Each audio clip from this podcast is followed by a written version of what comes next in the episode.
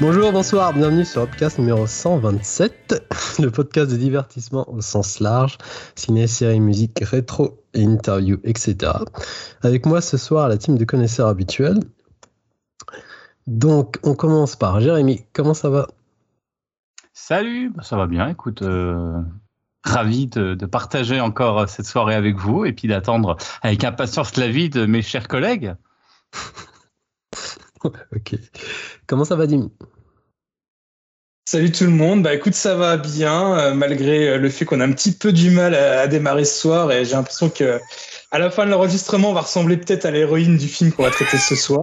Sinon, ça. Bon, allez, allez, je la refais là. allez, comment ça va, Julien? Ben, Ça va très bien, ça va très bien. Voilà, j'ai rien d'autre à dire. J'avais tout donné tout à l'heure dans le, le, premier enregistrement. Non, même pas en plus. non, non. Mais ça va bien. Donc bonjour à toutes et à tous. Et toi, Grégoire, comment ça va bah, Ça va bien, moi c'est pareil, j'ai mal au dos, je regrette juste que t'aies pas refait la comparaison aux grosses têtes dans ce deuxième enregistrement aussi, parce que je me ouais, sentais non, un peu le sim de l'équipe, hein, tu vois, j'ai un peu le même physique en plus, donc... Euh... Ouais, J'aurais dit le Ken que j'en dis, mais ah, c'est entre les deux. un collègue qui te ressemble. Plus, plus Sim quand même, hein, je dirais. Moi, bon, je, je, le préfère hein, en termes d'humour. C'était, c'est un cran au-dessus, Sim. C'est, c'est inoubliable, bien sûr. Il, il est mort, Sim ou... euh, Je crois qu'il est mort, ouais. Bah, ouais j'espère. Ouais, ouais. Enfin, j'espère. je, je sais pas que j'espère, mais il doit être quand même très vieux, quoi. non, non, je crois qu'il est décédé. Une fois, on, lui pas dit, on lui a dit ce, ce, cet épisode. Alors, on, lui a dit le 128. On lui a dit le prochain. C'est Allez, private ouais. joke. Et une fois n'est pas coutume, je m'improvise host, hein, vu que Greg, euh, il est malade et tout ça, et ah il bon a de la compagnie chez lui. Bah, non, il, y a de la, il y a de la compagnie chez moi, j'ai vu le film, et toi tu l'as pas vu. On peut dire les vraies raisons, hein, voilà. Ouais, mais j'explique, c'est pas pour moi ce genre de film. Donc, euh... C'est vrai. Donc voilà. Bah oui, au programme, on va parler d'une grand-mère espagnole apparemment effrayante. Mais bon, dans un peu moins d'une semaine, c'est fort possible qu'il y en ait une à la tête de ce pays. Bon, celle-là sera peut-être la tête des oh, saluts avec le bras tendu et des scarifications avec des croix, mais bon, on sait jamais. Bref, donc au programme de travaux communes, donc choisi par notre community manager national, Mr. Dim. Est-ce que tu as un petit retour à faire sur le Discord et le site par hasard avant qu'on enchaîne? Euh, bah, Bien évidemment que non. non, mais Oh, les gars, on va, on va, arrêter de se mentir, on va arrêter de faire ça, quoi. ça sert à rien. De toute façon, si euh, les gens nous parlent, on leur répond en direct. Voilà. arrêter ouais. de se mentir. Ouais, et puis on enchaînera avec nos news, hein, suivi de la rubrique musicale des frérots Jéju, euh, Eke et des frérots de la Vega hein, pour Julien et Jérémy. Et on finira par nos conseils flash, enfin, sauf Julien qui va durer des plombes, comme d'habitude, c'est un escroc national. Donc voilà. Donc bah, on va enchaîner avec notre offre commune. Donc euh, je crois que c'est Dim qui va faire la présentation vu que c'est lui encore une fois qui a choisi euh, ce film. Après notre œuvre excellente du 126. Tu nous remets une couche? Alors déjà et d'une, euh, les choix se fait de façon démocratique vu qu'on vote. Donc c'est pas moi qui ai choisi l'œuvre.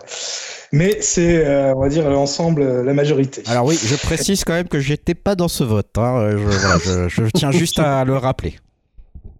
T'as voté pour d'autres vieux d'ailleurs. J'ai voté, voté pour le, le, le, film de, de comment il s'appelle euh, De Gaspard Noé.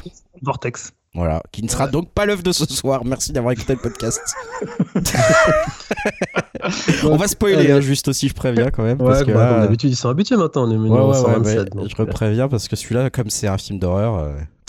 Ouais, ouais donc, ben, allons-y. Donc c'est Dim qui, qui, va nous présenter ça euh, tout de suite après un petit court, un petit court extrait euh, du film. Abuela, te estoy llamando, pero no contestas. Que no voy a poder ir a Madrid para el cumpleaños.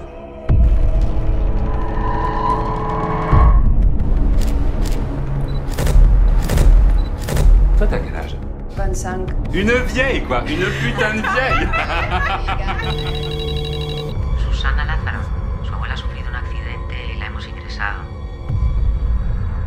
¿Tiene familiares que puedan ayudarle? Siempre hemos estado las dos solas, no hay nadie más. Pero puede mejorar. Non. Greg, comme tu disais, Love Commune, bah, c'est un film d'horreur et un film d'horreur espagnol qui s'intitule Abuela. Donc, bah, c'est assez rare hein, comme choix chez nous, les films d'horreur, et donc ça fait vraiment plaisir. Et en plus, celui-ci a gagné le prix du jury au Festival du film fantastique de Gérardmer. Et c'est aussi euh, le nouveau film de Paco Plaza, hein, rien à voir avec Stéphane.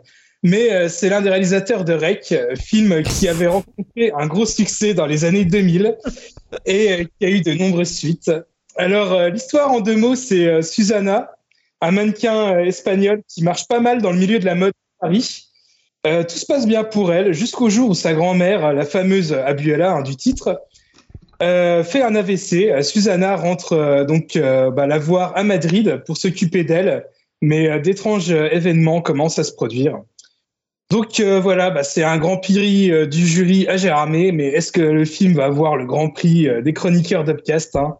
La réponse oh tout de suite. je sais pas qui c'est qui veut commencer. Oh, le mec écrit ses présentations, mais je crois que ça n'a jamais été aussi écrit que ça, quoi. Franchement, c'était magnifique. Euh, non, j'ai envie de commencer par Grégoire, tiens, pour une fois. ah bah écoute, c'est gentil ça.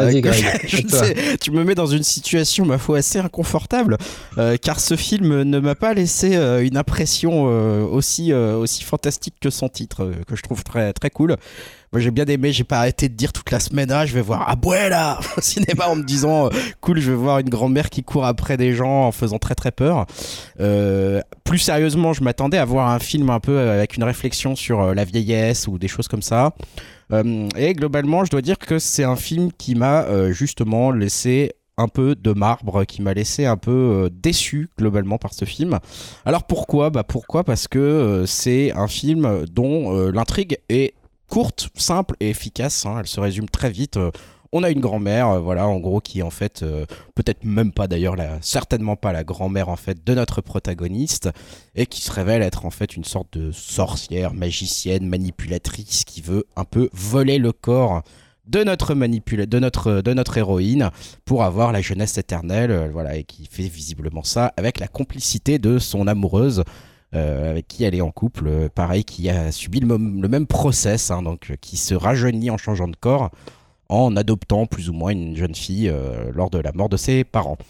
Bon, voilà, et donc on, est, on voit ça du point de vue de la, de la jeune fille. Et l'idée est bonne, hein, l'idée, on, ça, ça, c'est pas du, pas du très original, mais c'est, plutôt intéressant comme, comme idée. On, peut penser par exemple un peu à l'histoire de la possession dans Hérédité a, avait, dont on avait déjà parlé ici comme film d'horreur. Et justement, euh, ce film-là, malheureusement, il tient pas la comparaison avec les autres films euh, un peu du même style, et notamment Hérédité, où on peut être dans, dans quelqu'un qui va essayer de faire prendre contrôle l'esprit et le corps de quelqu'un d'autre. Parce que cette idée, elle est simple, mais le réalisateur n'arrive justement pas à l'étirer, à la rendre intéressante sur une longue durée. Le film s'essouffle quand même assez vite et très très très très cousu de fil blanc. Hein. C'est-à-dire que tout ce que j'ai raconté, on est censé le comprendre, j'imagine, vers les trois quarts du film mais en fait j'ai l'impression, alors j'imagine pour vous aussi que c'est pareil, euh, on va dire pour les amateurs de cinéma, euh, on le comprend quand même très très vite, je dirais dans les 15 premières minutes du film en fait, hein, que la, grand-mère elle est bien sûr maléfique et qu'elle veut en fait changer de corps, donc du coup à partir du moment où on a compris, et en ce qui me concerne c'était assez rapide, Bon, on n'a plus tellement d'enjeux dans le film, euh, surtout qu'il y a une sorte de rêve prémonitoire qui va annoncer ce qui se passe concrètement, je dirais la moitié du film, donc là il n'y a plus du tout de secret. Et il faut encore quand même euh, occuper 45 bah, minutes du film euh, à montrer ce qui va se passer, mais euh, bah, en fait, on n'ira jamais beaucoup plus loin dans l'horreur, dans le gore ou dans la surprise que ce qu'on a déjà vu dans ce rêve prémonitoire, qui est déjà pas extra extraordinairement magnifique en termes de, quelque chose d'inattendu. Hein. La réalisation est propre, l'acteur et les actrices sont super. mention spéciale d'ailleurs à Abuela, hein, la nana qui joue la, vieille dame, qui, euh, pour le coup, sans dire un mot du film, euh, fait vraiment euh, peur et fait vraiment aussi avec une tête et des traits qui sont superbes, franchement, qui sont magnifiques. Elle a un visage parfait pour le cinéma, je trouve. Mais, mais à part ça, bah, je trouve que l'idée s'épuise vite, que les, les ressorts horrifiques s'épuisent vite aussi. Il n'y a pas vraiment de jumpscare, mais il n'y a pas vraiment non plus de malaise horrifique ou de malaise à regarder ce film parce que bah, on a tout de suite compris où ça voulait en venir. Bref, j'ai plus l'impression de quelque chose qui aurait dû être un moyen métrage d'une heure, qui a été peut-être un peu tiré sur 1h40. Euh, c'est pas forcément chiant, mais c'est pas mémorable. C'est vraiment un film sans plus qui, moi, me laissera pas d'opinion et, je pense que je l'aurais oublié d'ici euh, deux semaines si j'en avais pas parlé pour le podcast, très honnêtement. C'est vraiment le genre de truc, euh, voilà, dans la liste de, films qu'on faisait un moment avec Dim quand on allait voir euh, à l'UGC euh, Ciné citer tous nos films quand on avait la carte UGC, quand on avait le temps et qu'on était ado. c'est le genre de truc tu l'oublies en quelques heures et que tu dès que tu vas voir un autre film après. En tout cas, moi je trouve. Hein, voilà, c'est vraiment euh, pas pas pas flagrant euh, en termes de qualité. le seul truc que je peux trouver pas inintéressant, c'est la qualité de la photographie et de la réalisation, avec quand même à souligner des plans pas séquences mais relativement longs, sans montage très rapide, ce qui est plutôt rare dans un film d'horreur. Donc on a quand même un, réalisateur qui a vraiment, on voit qu'il a quand même un peu la volonté de laisser s'installer une ambiance avec des plans longs, avec une, une des scènes horrifiques qui arrivent pas trop vite. Mais encore une fois, comme l'idée tient pas vraiment le, coup et le fil sur toute la durée du film, moi je dirais que c'est un peu dommage et qu'il euh, aurait peut-être dû, euh, voilà, je, je sais pas, rajouter des autres éléments ou faire durer peut-être encore un peu plus. Parce que là, bah, on se retrouve avec un film euh, ni chaud ni froid, qui, est, qui, est, pas méchant, qui est pas mais qui est pas non plus un chef-d'œuvre de, l'histoire de, de, l'horrifique, loin de là. Et voilà, moi j'ai vraiment envie de dire aux gens, euh, si vous voulez aller voir des choses de possession, on va prendre le corps de quelqu'un, euh, bah, faites plutôt un hérédité ou quelque chose comme ça, plutôt que, plutôt que ça, parce que là c'est quand même un peu moins bien réussi. Voilà pour mon avis. Bah, merci pour ton avis. Donc si je résume sur une échelle de Dim, c'est pas mal.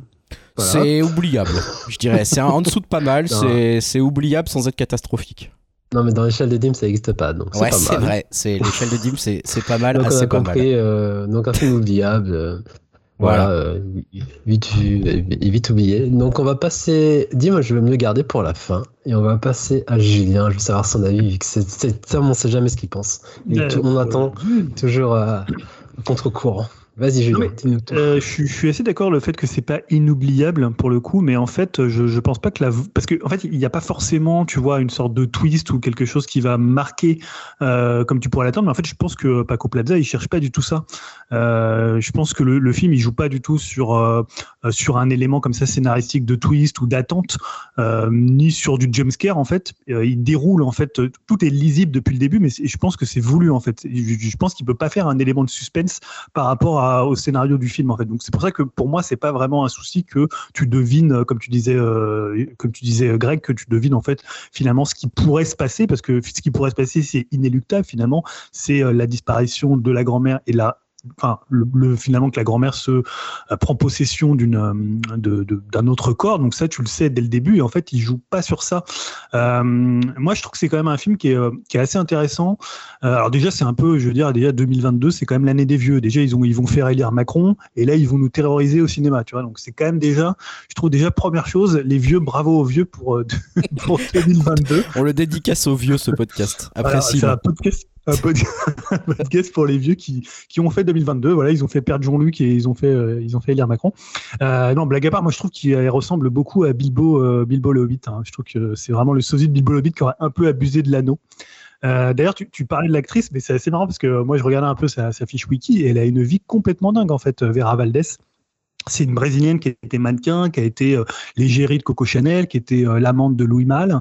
Euh, voilà, qui a eu, en fait, elle a une, il y a une anecdote aussi qu'elle avait été arrêtée pour euh, possession de, cocaïne dans son sac. Elle a fait de la prison. Euh, enfin, toute tout une vie complètement, complètement dingue. Et c'est vrai qu'elle a un visage vraiment, vraiment marquant. Et Moi, je, alors, je dirais que c'est un film qui est assez classique, mais je l'ai trouvé vraiment efficace. Voilà. Donc, ce que je disais déjà, c'est que, comme je disais, il, il cherche pas à jouer du suspense. C'est ça. Moi, j'ai trouvé ça assez sympa parce que j'aime pas les films soit qui cherchent à, tu vois à cacher un twist ou soit qui cherchent à faire des jumpscares je trouve que c'est le truc le plus éculé.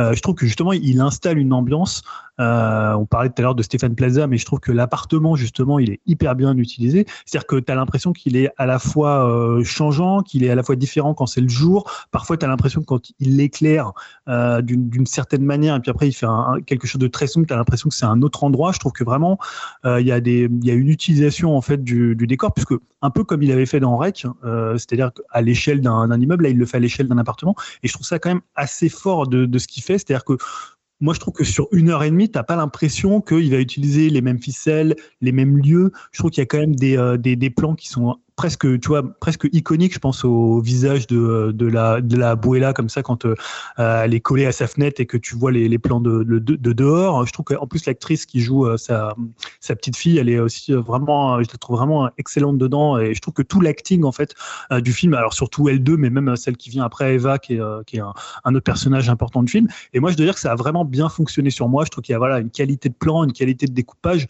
même de montage. Alors effectivement, ça reste assez classique. Et, et je trouve aussi qu'il y a quelque chose que j'avais bien aimé dans Rex, c'est le côté un peu cru du film. C'est-à-dire, je trouve que Paco Plaza, bah, il n'hésite pas à, avoir, à avoir un rendu de l'image, tu vois, presque vidéo. Ah, puisque d'ailleurs dans Rex c'était euh, c'était un côté euh, très euh, très reportage évidemment. Et là il y a aussi sur le, le corps sur le, le, corps féminin, c'est hyper intéressant ce qu'il fait entre bah, ce corps presque idéalisé, fantasmé du, mannequin qui joue donc la, petite fille, et à l'opposition le corps voilà qui, qui fait beaucoup plus penser à la mort, qui est ridé, qui est, qui est, qui est tombant. Et je trouve qu'il s'interdit pas de filmer ce corps. Et je trouve que c'est ça en fait parce que c'est quelque chose que tu vois pas tellement souvent au cinéma. Alors c'est ça vient aussi un peu du body horror, mais un corps comme ça, euh, vieux, je pense qu'elle a quoi, peut-être 80, 85 ans, euh, et je trouve qu'il le montre d'une façon très crue, sans que ça soit pour le coup obscène ou que ce soit, ou que ça soit, tu vois, ça pourrait être gênant, ça pourrait être un peu voyeuriste. Là, je trouve qu'il le fait assez bien, parce qu'évidemment, comme elle est, elle est totalement elle est totalement assistée, donc elle va devoir la laver, elle va devoir s'en occuper. Et euh, je trouve que ça, c'est quelque chose qui fait assez bien. Alors après, moi, ça m'a fait pas mal penser aussi au portrait de Dorian Gray. Je pense que c'est une des influences, notamment bah, avec ce, ce, ce, grand portrait qui est, euh, qui est, dans, qui est dans la maison.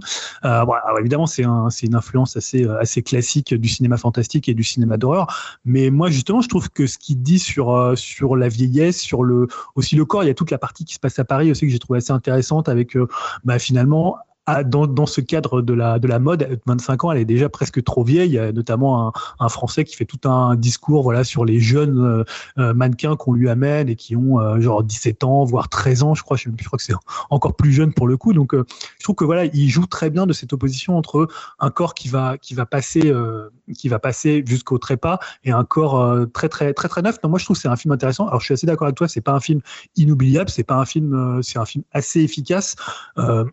mais voilà, pour le coup, effectivement, peut-être qu'il y a une hérédité en termes de, films de sorcellerie, de possession, ou même un Fromel de Sam Raimi qui joue pas forcément sur le même registre, est peut-être plus intéressant. Mais euh, je trouve quand même c'est un film qui sait prendre son temps, qui sait très bien cadrer, qui est très bien monté. Et je trouve que sur une heure et demie, moi, j'ai trouvé ça quand même euh, euh, relativement efficace. Plutôt très bien. Pour moi, alors je sais pas s'il y a une échelle de Dim, c'est pas mal aussi. Ah non, non, c'est un peu plus que chef-d'œuvre, film de l'année. Non, c'est un, peu plus, c'est un peu plus que pas mal, mais je, je reconnais euh, le côté peut-être euh, pas foncièrement sur une année complètement indispensable du film, mais je trouve que c'est quand même un film qui est vraiment intéressant. Quoi. Bah, donc, en ce moment-là, t'aimes des films, enfin, t'aimes des films. On se comprend. Mais du, du coup, j'ai pas posé la question à Greg, mais il vous a pas fait peur du tout, ce film Ça fait pas du tout peur Bof Moi, non. Perso, non. Toi, euh, moi, un, peu comme, non, un petit peu quand même. J'étais pas quand même. Enfin, il après, ça dépend quel registre de peur. Euh, c'est plus mal à l'aise, peut-être? Un peu mal à l'aise à certains moments? Alors moi j'ai vu très peu de films d'horreur au cinéma en fait, donc c'est un truc que je connais pas tellement. Donc ce côté où tu as des gens autour de toi, où tu es tout seul, où tu vois, j'étais pas forcément hyper hyper à l'aise. Et je trouve que justement l'actrice Vera Valdez, elle a ce côté de te mettre mal à l'aise juste à, la regarder. Juste après honnêtement, comme il joue pas sur les jumpscares, euh, c'est plus du malaise finalement que euh, une peur où tu vas sursauter ou voilà. Donc je pense que si vous êtes vraiment dans les euh, après voilà, si vous avez des, des, des réticences par rapport aux, aux vieilles personnes ou si par exemple je sais pas euh, rester vertical, ça vous fait peur. Si, par exemple, des, films comme ça, ou, euh, Amour de, Amour de Haneke, ou si les, les, les, vieux chez Lynch aussi, ça vous fait peur, là, ça peut être compliqué. Mais euh, non, c'est un film qui joue quand même plus sur l'ambiance. Alors maintenant, je pense qu'il y a plus trop de, je vois plus trop de films d'horreur passer avec des gros jumpscares qui, qui tabassent. Il y en a peut-être encore, hein, mais j'ai l'impression que ça se fait un peu moins. Mais non, non, pour le coup, c'est ouais, voilà, ça instigue un, un malaise et tu, tu, tu, comprends en fait le malaise de, de l'héroïne en fait. C'est plus ça que tu ressens, cette espèce de, de tension. Ok. Avant de passer la parole à Jérémy, je rebondis sur Rester Vertical, j'ai croisé l'acteur euh, dans la rue. J'ai pensé à toi directement, Julien. Je me suis dit, ah, le meilleur pote de Julien. C'est son gros scooter. C'est ah, Damien Bonnard. Hein. Ah oui, oui, Damien Bonnard, mais c'est surtout Dim qui avait été traumatisé par euh, Rester Vertical. Rester Vertical. On ne conseillera jamais assez ce film. Euh, donc on enchaîne avec Jérémy. Alors ton avis? Bah, Greg Julien ou bah, C'est pas évident de passer derrière Julien parce que je regarde mes petites notes et c'est vrai que j'ai mis quasiment avec les mêmes mots les petites notes, mais oh. j'essaie du coup. je vais essayer de compléter. Bah, je suis désolé, c'est vrai. Euh, je vais essayer du coup peut-être pas de compléter, mais de donner un petit peu des, euh, petites choses complémentaires parce que, je, moi, j'ai beaucoup apprécié le film et je voulais quand même rajouter quand même que le réalisateur, euh, on avait parlé de Rec, euh, c'est quand même, bon, à Gérard May, c'est deuxième fois en fait qu'il a le prix du jury parce que Rec avait déjà eu le prix. Et c'est vrai que là, ce que j'ai trouvé pertinent quand même, c'est que il prend quand même un peu à contre-pied Rec parce que Rec, c'était quand même à la sortie du film. Moi, je me rappelle, j'avais vu à Gérard May aussi. C'était une énorme claque et c'était surtout original par rapport à l'époque, l'utilisation de la caméra embarquer ce style, etc. Et il y avait, il y avait des, choses qui étaient quand même assez différentes par rapport à ça et par rapport à ce qu'on proposait à l'époque. Et moi, je m'étais pris, mais vraiment une énorme claque. Et ben là, en fait, il prend le contre-pied parce que, comme vous le disiez tout à l'heure, c'est vrai que le film, il est hyper classique, mais il est tellement, enfin voilà, donc il est tellement classique que c'est vrai que le film serait sorti dans les années, alors même j'ai envie de dire pour les effets spéciaux, mais il serait sorti dans les années 80 ou 90 que ça aurait pas fait tâche. Euh, parce que parce que vraiment il y a ce, sentiment de de, de euh, c'est quelque chose de posé, c'est assez calme, c'est c'est c'est très lent et pourtant moi ce que j'ai trouvé génial quelque part alors bien évidemment tu as parlé de la mise en scène avec énormément de gros plans, c'est ça qui est intéressant, des gros plans sur le corps et surtout effectivement ce personnage principal qui est finalement presque pas euh, la grand-mère ni euh, la, la, petite fille en fait, mais c'est surtout la maison. Et la maison, j'ai trouvé que le parce que c'est un huis clos claustrophobique vraiment cette et, comme tu le disais Julien, chaque pièce, c'est marrant, on, on, connaît la maison avec elle est d'ailleurs un peu bizarre, un peu circulaire comme ça. La caméra elle se promène vraiment dans la maison et qui y a un espèce de terrain de ce combat en fait euh, entre la, mère et la petite fille euh, qui se fait se fait dans cette maison et la maison je la trouve excellente et, vraiment ça marque euh, à, l'image de la petite fille, par exemple, qui, qui se réveille le matin. Euh, elle pense qu'elle est dans son lit en fait elle est dans le lit de la grand-mère et, et, et, tout de suite on repère que c'est le lit de la grand-mère à cause des petites photos qui sont au-dessus du lit. C'est des choses comme ça qui marquent et qui, qui c'est là où les, la gêne. C'est-à-dire qu'est-ce qui a bien pu se passer? Euh, je suis un peu comme toi Julien, c'est-à-dire que oui au bout de trois minutes on a compris même peut-être avec la avec la scène du démarrage on a compris que ça allait être un film sur le mythe de la jeunesse éternelle etc. On comprend tout de suite et on voit bien qu'il va se passer enfin voilà que, que, que ça va tourner autour de ça et moi non plus ça m'a pas dérangé de comprendre la fin tout de suite parce qu'à la limite, c'est pas ça qui m'intéressait, c'est de me dire comment euh, est-ce qu'elle va réussir à s'en sortir? J'y crois pas, mais comment ça va se passer? Qu'est-ce qui va se passer? Et c'est vrai que je trouve que ce qui est intéressant dans le film, alors on a dit que c'était classique, mais c'était extrêmement bien filmé, les couleurs, euh, effectivement la lumière, euh, ces fameux plans, etc. Chaque plan, c'est vraiment bien bien choisi. Mais c'est surtout quelque part, ça fait réfléchir malgré tout sur cette interrogation sur qu'est-ce que c'est que la beauté, qu'est-ce que c'est que le corps, on parlait de décrépitude, parce que c'est vrai que même le film, il est palpable, vu qu'il y a tellement de gros plans, que ce soit sur euh, bah, ces jeunes filles qui sont euh, très jolies, euh, parce qu'il y en a plusieurs, ou ces plans de démarrage, quand ça se passe à Nancy, où on voit les, les, les mannequins, etc., en très très très gros, gros plans, on voit pas les visages d'ailleurs, on voit les corps, qui enchaînent directement, effectivement, avec le, corps de cette grand-mère. Bah, c'est vraiment, voilà, c'est vraiment intéressant, c'est très très bien filmé, et ça questionne et, et ça gêne sur qu'est-ce que c'est particulièrement pour, euh, pour les femmes, euh, la beauté.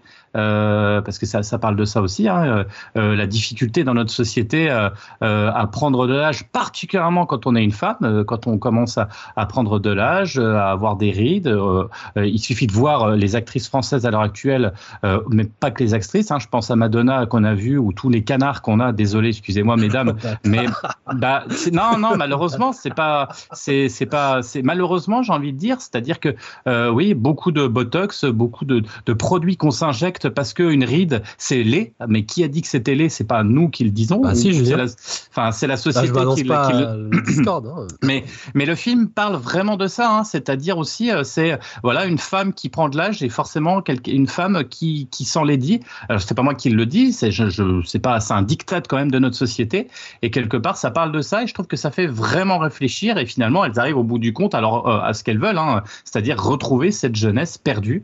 Euh, ouais, franchement, moi, je, j'ai trouvé ça vraiment euh, très, très, euh, très, très intéressant, très, très chouette. J'adore en plus l'ambiance madrilène. Hein. On passe de Paris à Madrid, euh, comme dans Rec d'ailleurs, hein, puisque ça se passe dans un quartier de, de Madrid.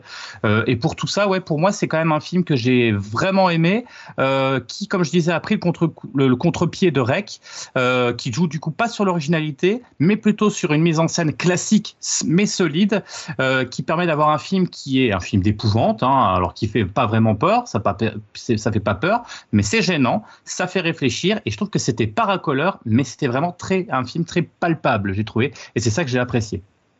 Ok, bon, ben merci pour euh, cet avis, j'ai envie de dire dithyrambique. Hein. Bah, c'est quand même. Non, c'est pas dithyrambique, c'est pas, oui, c'est pas le film de l'année, mais c'est un film qui est... mais c'est un bon, un bon un film réussi pour moi en tout cas. Il est réussi pour, il va, il va au but qui. qui Deux avis positifs, un avis un peu contrasté. On va terminer en beauté avec euh, l'instigateur de, de, ce film et de, de ce choix. Vas-y, Dim, le spécialiste des films d'horreur surtout. Qu'en as-tu pensé? Non, bah, euh, bah, à peu près la même chose que Julien et Jérémy hein, au final. Hein. c'est un film que j'ai vraiment euh, énormément aimé. Euh, moi, ça m'a fait vraiment penser à un, film d'horreur à l'ancienne. Comme tu pouvais dire, Julien, bah, c'est assez éloigné des, productions américaines récentes. Bah, par exemple, là, j'ai encore en tête Conjuring 3 et j'étais assez fâché contre le film. Avec ces jumpscares toutes les deux minutes, finalement, il y en a tellement que ça fait plus du tout peur. Euh, D'ailleurs, bah, justement, j'ai regardé aussi les avis des spectateurs sur Allociné et le film n'a pas l'air de plaire plus que ça. Alors, c'est peut-être ouais parce que c'est pas de l'horreur euh, train fantôme, mais euh, ouais, là, le film se base plus sur une ambiance pesante et une horreur psychologique et euh, il y a une, réelle montée en tension. Jérémy, toi, tu parlais un peu des films, on va dire un peu années 80-90. Moi, ça m'a fait un peu plus penser même à des films des années 70, même dans sa musique où on sait que ça va vraiment mal finir, qu'il y a un truc dérangeant et malsain qui s'installe dans le quotidien. Euh, je pense par exemple euh, au film euh, bah, Damien, La Malédiction, ou encore un peu les films de Dario Argento. Une des grandes forces, euh, mis à part son ambiance, pour moi, bah ouais, c'est comme on a pu dire, hein, c'est l'interprétation de cette fameuse grand-mère hein, jouée par Vera Valdez, qui est à la fois dérangeante et ultra flippante et vraiment mais habitée par le rôle. Euh, j'ai bien aimé aussi parce que bah, ça touche à une des grandes peurs universelles, hein, comme on a pu le dire, à savoir la peur de vieillir. Enfin, en tout cas, c'est un peu l'une de mes peurs. Et j'ai trouvé que c'était assez bien traité et on pourrait quand même, euh, ouais, comme on a pu dire aussi, dire que la trigue est assez prévisible et cousue de fil blanc. Et c'est vrai, mais ça m'a vraiment pas gêné parce que c'est ce qui est attendu et suggéré même dans la première scène. Et euh, le film est, plus intéressant sur la montée en puissance du doute et euh, de la peur de, de l'héroïne, enfin, jouée par la petite fille, que sur un twist final et je trouve que c'est bien mieux comme ça. D'ailleurs, entre parenthèses, en parlant de twist final, ça me fait penser à Dragon Ball, le combat entre Goku et Ginyu où il change de corps. Et euh, le film est vraiment bien foutu euh, car euh, bah, réussir à installer un climat de peur juste avec quasi que deux personnes dont une muette, bah, ça ne va pas être si simple que ça. Donc bref, attends, attends, vraiment... faut que je te coupe deux secondes là. Attends, attends, attends, ouais. T'as dit un truc là, faut qu'on vienne là-dessus là. Comment t'as pu associer Abuela avec Dragon Ball là, s'il te plaît? Tu n'as refait s'il te plaît? J'ai pas compris. L'échange de corps entre Ginyu et Goku. bah, désolé, la réponse qu'on a, ça m'a fait penser à ça. ok.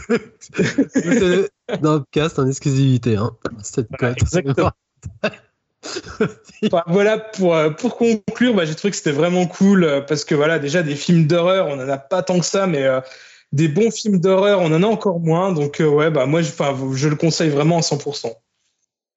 Ok, ça marche. Bon, bah, alors, trois avis euh, assez positifs. Et Greg, comme d'hab, le rabat-joie de service, hein, on arrêtera, on changera jamais notre Greg. Hein. Je suis là pour ça, les gars, il suffit de demander. mais bien sûr, ça déroule. Moi, je vous en donne du film médiocre. Sur l'échelle de James Gray, tu laisses où, euh, Greg bah, Comme c'est nul, tout ce qu'il fait, ça, c'est mieux. Au-dessus. Ok, bon, bah. Faites-vous votre propre avis comme d'hab. Hein. N'hésitez pas à venir euh, en parler sur le Discord.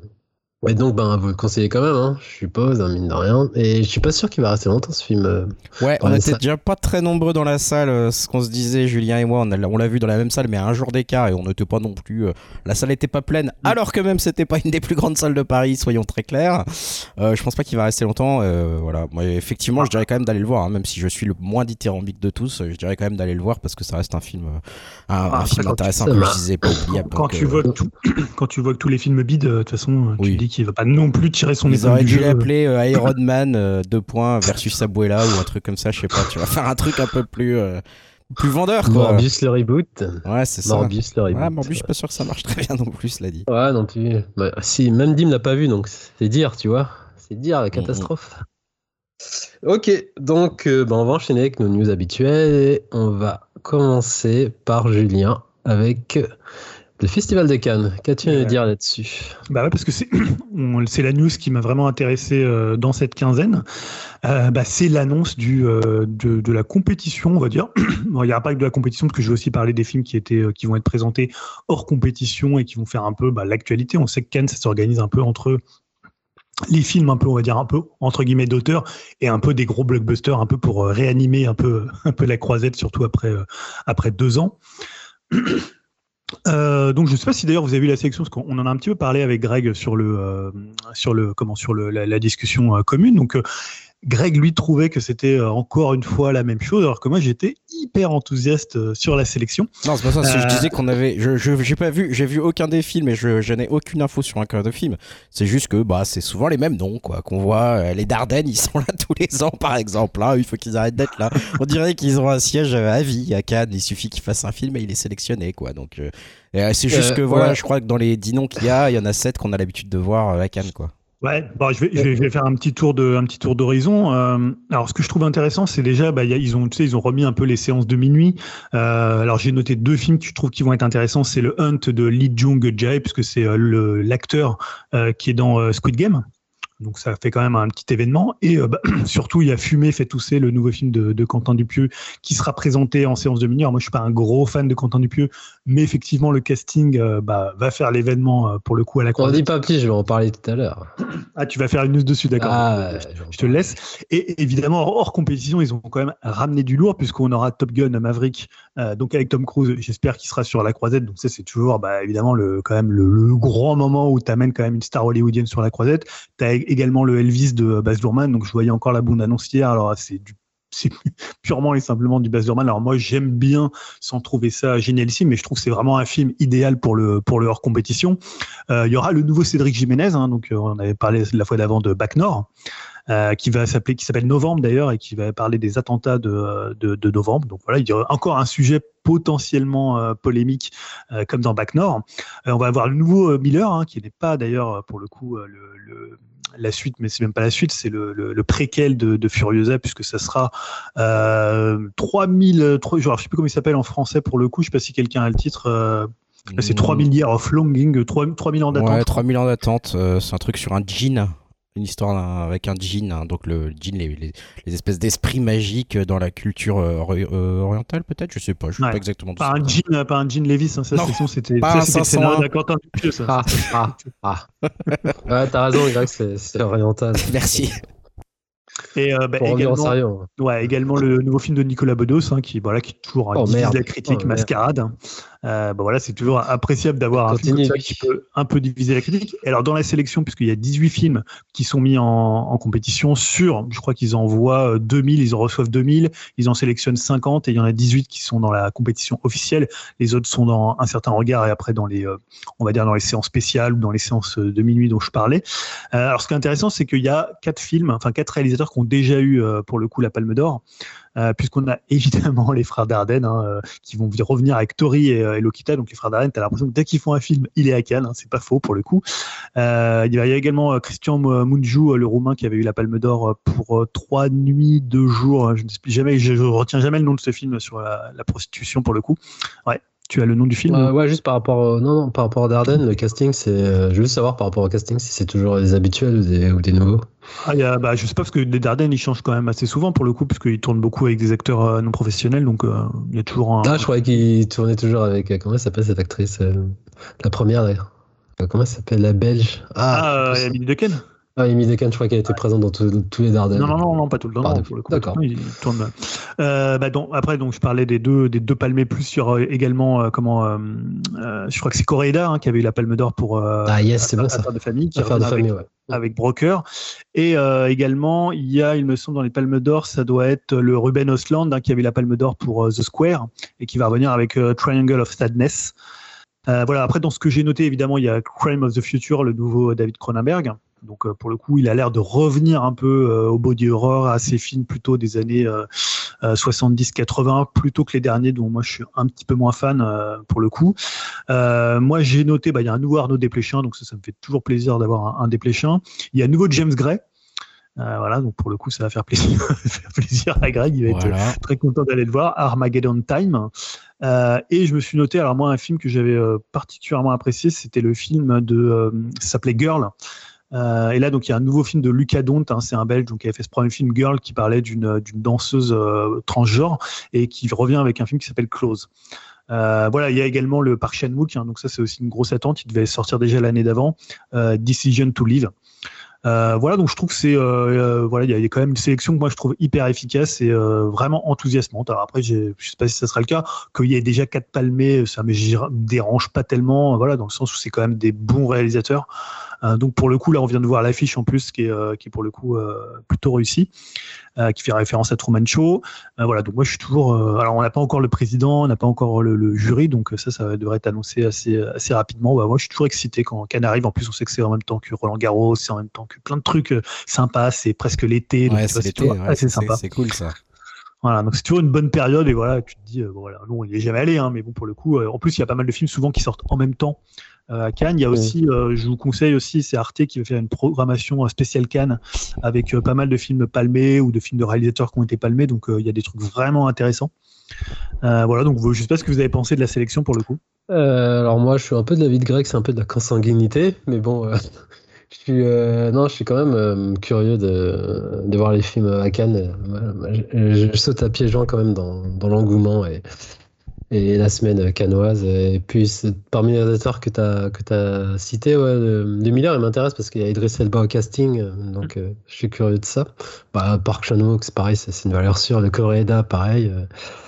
Et, par euh, contre, tu, tu, tu, te plaignais un peu quand même de, de l'absence. Oui, j'allais dire, ouais, comme d'hab, le cinéma d'animation, il n'existe pas à Cannes. donc c'est ça qui est un peu chiant. toujours, toujours mis de côté. J'aurais aimé quand même qu'il soit puisse reconnu, alors qu'il y, en a, qu'il y a quand même de la prod euh, en termes d'animation. C'est mon bémol par rapport à ça, mais bon, voilà. Et je suis curieux aussi de, voir le pareil du jury euh, euh, et savoir comment ça va se. après le Covid, comment est-ce que ça va repartir de nouveau de, de tel ou est-ce qu'il y aura pareil des restrictions ou pas Ouais, Jérémy. Ouais, non, je pense que alors moi, je, suis pas un grand fan de Cannes euh, en termes de, de films parce que, enfin, je suis assez d'accord avec vous. Hein, C'est-à-dire qu'on a l'impression de toujours un peu les mêmes, mais euh, on en parlait juste avant.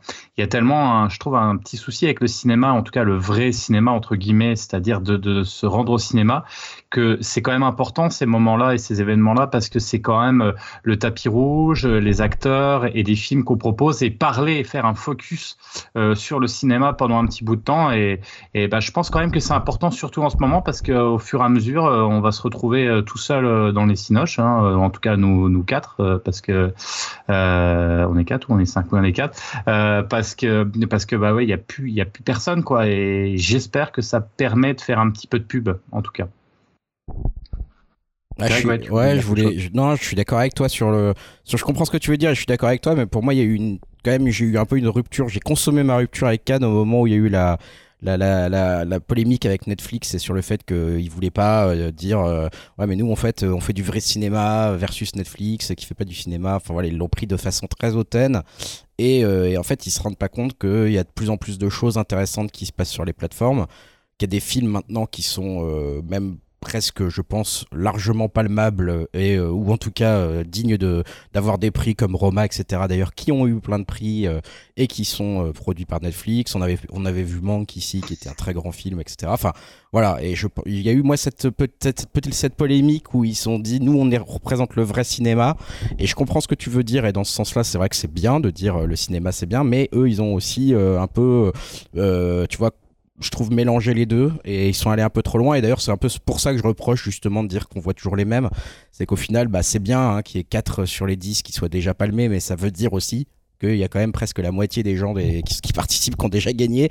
Alors que des nouveaux réalisateurs des choses intéressantes qui se font il y en a plein. On en a parlé ici. On avait même parlé de The Green Knight. On avait parlé il y a plein de réalisateurs qui tentent des choses sur des plateformes. Parfois c'est très raté mais parfois il y a des petites choses intéressantes qui se passent euh, donc voilà, c'est pour ça que moi j'ai cette petite rupture avec Cannes qui me qui, qui est là en fond. Même si je suis d'accord avec toi, c'est toujours un moment cool et c'est fait plaisir de voir des stars et c'est bien d'avoir du focus et c'est bien de dire aux gens, bah, en fait, euh, soutenez le cinéma, etc. Et de leur rappeler que euh, sans le cinéma, bah, aujourd'hui il n'y aurait pas Netflix, il n'y aurait pas tout ça.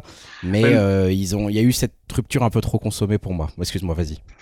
Ah, non, non, mais après, c'est de bonne guerre aussi. Attends, euh, n'empêche, ils n'ont pas tort non plus, dans le sens où c'est vrai que Netflix et les plateformes volent quand même euh, aussi euh, des, enfin, le, des, des, des, places de cinéma. Donc, euh, il fallait aussi, ils vendaient il y a quelques. Ça, va, ça, passe tellement vite, il y a eu le Covid là-dessus. Je pense que ça, on en reparlera de ce discours-là et je pense qu'ils changeront automatiquement.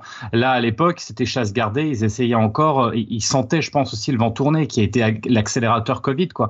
Mais c'est normal qu'ils défendent leur, leur leur, leur bout de gras, etc. Et, tu verras, on en reparlera, mais dans quelques années, il y aura comme un autre regard, etc. D'autres d'autres possibilités, effectivement, de juger les films. Et peut-être que la plateforme, les plateformes auront, s'ils ont envie, parce que peut-être que maintenant ils vont leur faire, vous êtes gentils les gars, c'était avant qu'il fallait se manifester, mais peut-être que ça sera ouvert et ça sera d'autant plus intéressant. Euh, ouais, juste avant, euh, Grégoire, euh, Dim, tu voulais dire? Ouais, non, c'était juste pour donner aussi un peu mon avis. Bah, moi, justement, le, festival de Cannes, à la fois j'aime bien et je m'en fous un petit peu. Alors, j'aime bien parce que, comme on a pu dire, c'est un peu pendant cette période-là l'effervescence du cinéma. On parle de beaucoup de films. Et au-delà du palmarès, euh, ce qui est vraiment sympa, c'est qu'il y a quand même tout ce qui est marché du film. Enfin, j'en ai vraiment l'impression que la planète cinéma, euh, elle est en ébullition euh, pendant toute cette période-là et ça fait vraiment plaisir. On en parle non-stop. Il y a beaucoup de films qui sortent pendant cette période. Après, concernant le palmarès, alors moi, je suis quand même content. Enfin, palmarès ou pas, mais je suis content vu la liste des réalisateurs. Il y a quand même beaucoup de réalisateurs que j'aime bien. George Miller, euh, David Cronenberg, c'est aussi intéressant. Euh, Quentin Dupieux et tout, c'est vraiment euh, plutôt cool. Après, tout ce qui est pris, je trouve que c'est voilà, comme j'avais, je vous avais dit une fois dans, le, dans notre chat, c'est juste de la publicité quoi. Un bon film, ça restera un bon film, pris ou pas pris. Il mettra peut-être juste plus de temps à se faire reconnaître. Mais voilà, ouais, dans l'ensemble, c'est vrai que c'est quand même sympa d'avoir tout ce mouvement autour du cinéma pendant cette période. Ok, Julien, ouais, tu voulais dire non, mais je voulais répondre un peu à Greg aussi, parce qu'après, pour les nouveaux réalisateurs, tu as aussi un certain regard, qui est une autre sélection euh, peut-être un peu, un peu plus confidentielle. Donc, il y a toujours des choses autour de la sélection officielle. Et après, euh, moi, par rapport aux plateformes, j'en suis un peu revenu. C'est-à-dire que on, a, on parle ici beaucoup de films de plateforme. Honnêtement, est-ce qu'on a vu énormément de chefs-d'œuvre? Alors, je parle vraiment des choses produites par les plateformes, parce qu'on parlait de Green Knight, on parlait, je sais pas, moi j'ai vu Spencer aussi, qui est un très bon film, mais c'est en fait des films euh, que les distributeurs n'ont pas voulu sortir au cinéma. Alors, par exemple, pour Green Knight, parce que à 24 demandait trop d'argent et donc finalement euh, c'est Amazon qui l'a récupéré. Donc c'est des cas un petit peu différents où les films échouent sur des plateformes, mais c'est plutôt des films qui étaient destinés au cinéma. Et dans ce que Netflix par exemple produit ou ce que Amazon peut produire ou ce que Apple TV peut produire, bah, je trouve quand même on se retrouve parfois avec un peu des, bah, des seconds couteaux de réalisateurs ou des films ou des films de second couteau pour des grands réalisateurs. Je pense notamment par exemple à Scorsese. Voilà, je pense pas que The Irishman ça soit son meilleur film. Donc voilà, je trouve que finalement euh, bah, on est un petit peu revenu de ça et moi je suis content qu'il y ait une sélection comme ça euh, qui soit à la fois euh, aventureuse et peut-être un petit peu classique mais euh, voilà, pour le coup, euh, ouais, je sais pas, tu voulais dire quelque chose, Greg, sur ça? Ouais, Greg, et après on enchaînera. Hein. Ouais, ouais, non, je voulais juste dire que oui, oui, non, mais après, moi j'ai aussi vu plein de merdes de Cannes. Hein. Enfin, je veux dire, il y a aussi plein de trucs en festival à Cannes qui sont des grosses merdes. Hein. Donc il faut pas généraliser non plus. Je trouve que ça c'est un argument euh, assez moyen déjà, mais parce que bah non, mais parce qu'en vrai, Cannes, il y a aussi des, des, trucs en sélection qui sont complètement imbuvables. mais par contre, là où je suis très d'accord avec toi, c'est que souvent, moi je trouve que la plupart des choses intéressantes qui se passent à Cannes, euh, c'est surtout dans le truc un certain regard ou dans les autres choses qui se passent euh, euh, à côté. Les projections non officielles hors, compétition parfois sont des bons films, même si aussi bien sûr il y a aussi des grands chefs-d'œuvre qui ont des prix ou qui n'en ont pas. à Cannes aussi en sélection, heureusement le jury c'est quand même, enfin les responsables de la sélection sont quand même, mais savent faire leur métier heureusement. Voilà, c'est tout ce que je voulais rajouter. Et, ok. Et peut-être qu'un jour bah, on verra, une intermezzo de, de Keshish dans son montage Méga palme d'or, palme de platine. Palme de platine. Ils inventent de nouveaux trucs. Allez, c'est bon, on passe à autre chose. N'hésitez pas à venir, euh, pareil, débattre sur Cannes. Dans le Discord, comme vous savez faire, on enchaîne avec de la bagarre et c'est Dim qui va nous parler de Bare Knuckles en VO. Enfin, plus précisément, le nom japonais. Qu'est-ce qui se passe avec cette licence? Alors déjà, avant tout, euh, bah, je tenais à rendre hommage euh, à toi, Yao, et aussi à Greg. Hein, pouvez recevoir une médaille du courage ou du mérite pour avoir euh, subi Sonic 2 au cinéma. Merci. Bah, peut-être que vous serez quand même plus heureux d'aller voir prochainement l'adaptation d'une licence bien plus chère à notre cœur, à savoir Streets of Rage. Alors, Derek Kolstadt, le créateur et scénariste de John Wick, a écrit un scénario adapté du célèbre jeu. Et celui-ci a l'air suffisamment bon pour avoir été greenlighté et donc passé en prod prochainement. Alors le succès de Sonic qui est pour beaucoup aussi, on imagine. Hein. donc euh, merci hein, Yao et Greg. Hein. c'est aussi un peu grâce à vous euh, si on peut parler de ce projet ce soir. Euh, alors pour l'instant, on n'en sait pas beaucoup plus, mais j'espère juste, enfin non, j'exige même un film à la The Warrior avec un look années 80, voire garder à l'identique les costumes de punk ou de nana SM avec leur fouet. Et surtout, ça serait inconcevable hein, de prendre quelqu'un d'autre que Yuzo Koshiro à la musique, le compositeur des trois premières OST qui sont littéralement légendaires. Ou encore, à la limite, hein, Olivier de Rivière, hein, celui qui a fait la musique du 4. Honnêtement, je pense malheureusement que ça va être plus dans la veine d'un double dragon avec Marc de Cascos revu au goût du jour, à savoir une bonne grosse merde, ou un faux nana rigolo mais vite lourd à la Kung. Euh, donc euh, voilà, dans tous les cas, euh, si un réel intéressant se rattache au projet, on en reparlera à coup sûr. Mais j'espère vraiment que ça sera le cas. Hein, mais bon, j'ai quand même des doutes. Merci pour cette news. Tu veux dire merci Non, c'est surtout ces gars, ils, ont une seconde vie avec le cinéma. Ils adaptent. Dans le cas de Sonic, ils adaptent des films un peu à l'image de leur mascotte, hein, tout pourri, à l'image de leur jeu level design tout pourri aussi. Bon, bref, on en reparlera tout à l'heure. Mais ouais, bah, c'est un peu du Joseph, hein, cette, annonce. On sait très bien. Euh, ça va pas voler très haut. Mais surtout, tu, tu, comprends pas l'intérêt en fait. Moi, bah je, suis content d'avoir. Non, mais je suis content d'avoir le nouveau film du créateur de John Wick, mais en fait, bah, c'est juste des gens qui se battent dans la rue. C'est quoi euh, Ils vont prendre quoi Ils vont reprendre les ah, Il y aura un kangourou avec des gants de boxe. non, mais tu vois, ils vont prendre quoi du jeu, du jeu en fait? Ils vont prendre l'esthétique, le, c'est une esthétique très années 80, voilà, qui peut fonctionner, mais je vois pas trop en fait ce qu'ils vont en faire et en quoi ça va être Street of Rage quoi au cinéma. Un super panoramique, tu vois, comme ça, avec des gens qui se battent, une avancée perpétuelle du film, tu vois, c'est un film concept, quoi.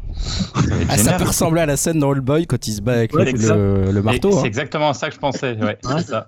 ouais qui est repris dans Sifu d'ailleurs. Ouais, bah comme d'hab. Hein, ouais, pardon, vas-y, termine. Non, Dim voulait dire quelque chose, je crois. Non, mais moi, voilà, juste, euh, pour moi, le concept, hein, c'est vraiment ça, quoi. S'ils reprennent euh, les, euh, les décors, les costumes, et avec la musique, moi, au ciné, je signe, hein. même si c'est pourri, qu'il n'y a pas d'histoire, je m'en ouais, comme bah, tu disais, de la team, quoi. Comme tu disais, c'est The Warrior, donc bon. Après, je comprends, c'est juste avoir le nom de la licence, mais en même temps, est-ce que beaucoup de gens sont attachés à cette licence-là? Tu vois, contrairement à Sonic où c'est plus porteur, je suis pas persuadé que ce soit porteur au-delà du. Peut-être aux US. Je sais pas, si pour l'US. Mais du coup, il n'y a pas de date de sortie hein, pour ça, c'est juste. Euh, T'as pas de date là-dessus. Dim. Non. Allô Il est parti. Il est plus là. Non, non, non, excuse-moi. Non, non, il n'y a aucune date, ça vient juste d'être annoncé. Ok. Bon, alors moi, je vais terminer avec ma news avant de passer euh, un news débat avec Jérémy. je vais parler, ben, il en parlait tout à l'heure, euh, Julien, du nouveau Dupieux qui va être, enfin, nouveau, oui, qui va être présenté euh, à la séance de menu à Cannes. Donc, le nouveau Dupieux arrive après son chef-d'œuvre en mandibule, injustement incompris par Julien. Je sais pas pourquoi, t'es passé à côté de ce chef-d'œuvre, franchement.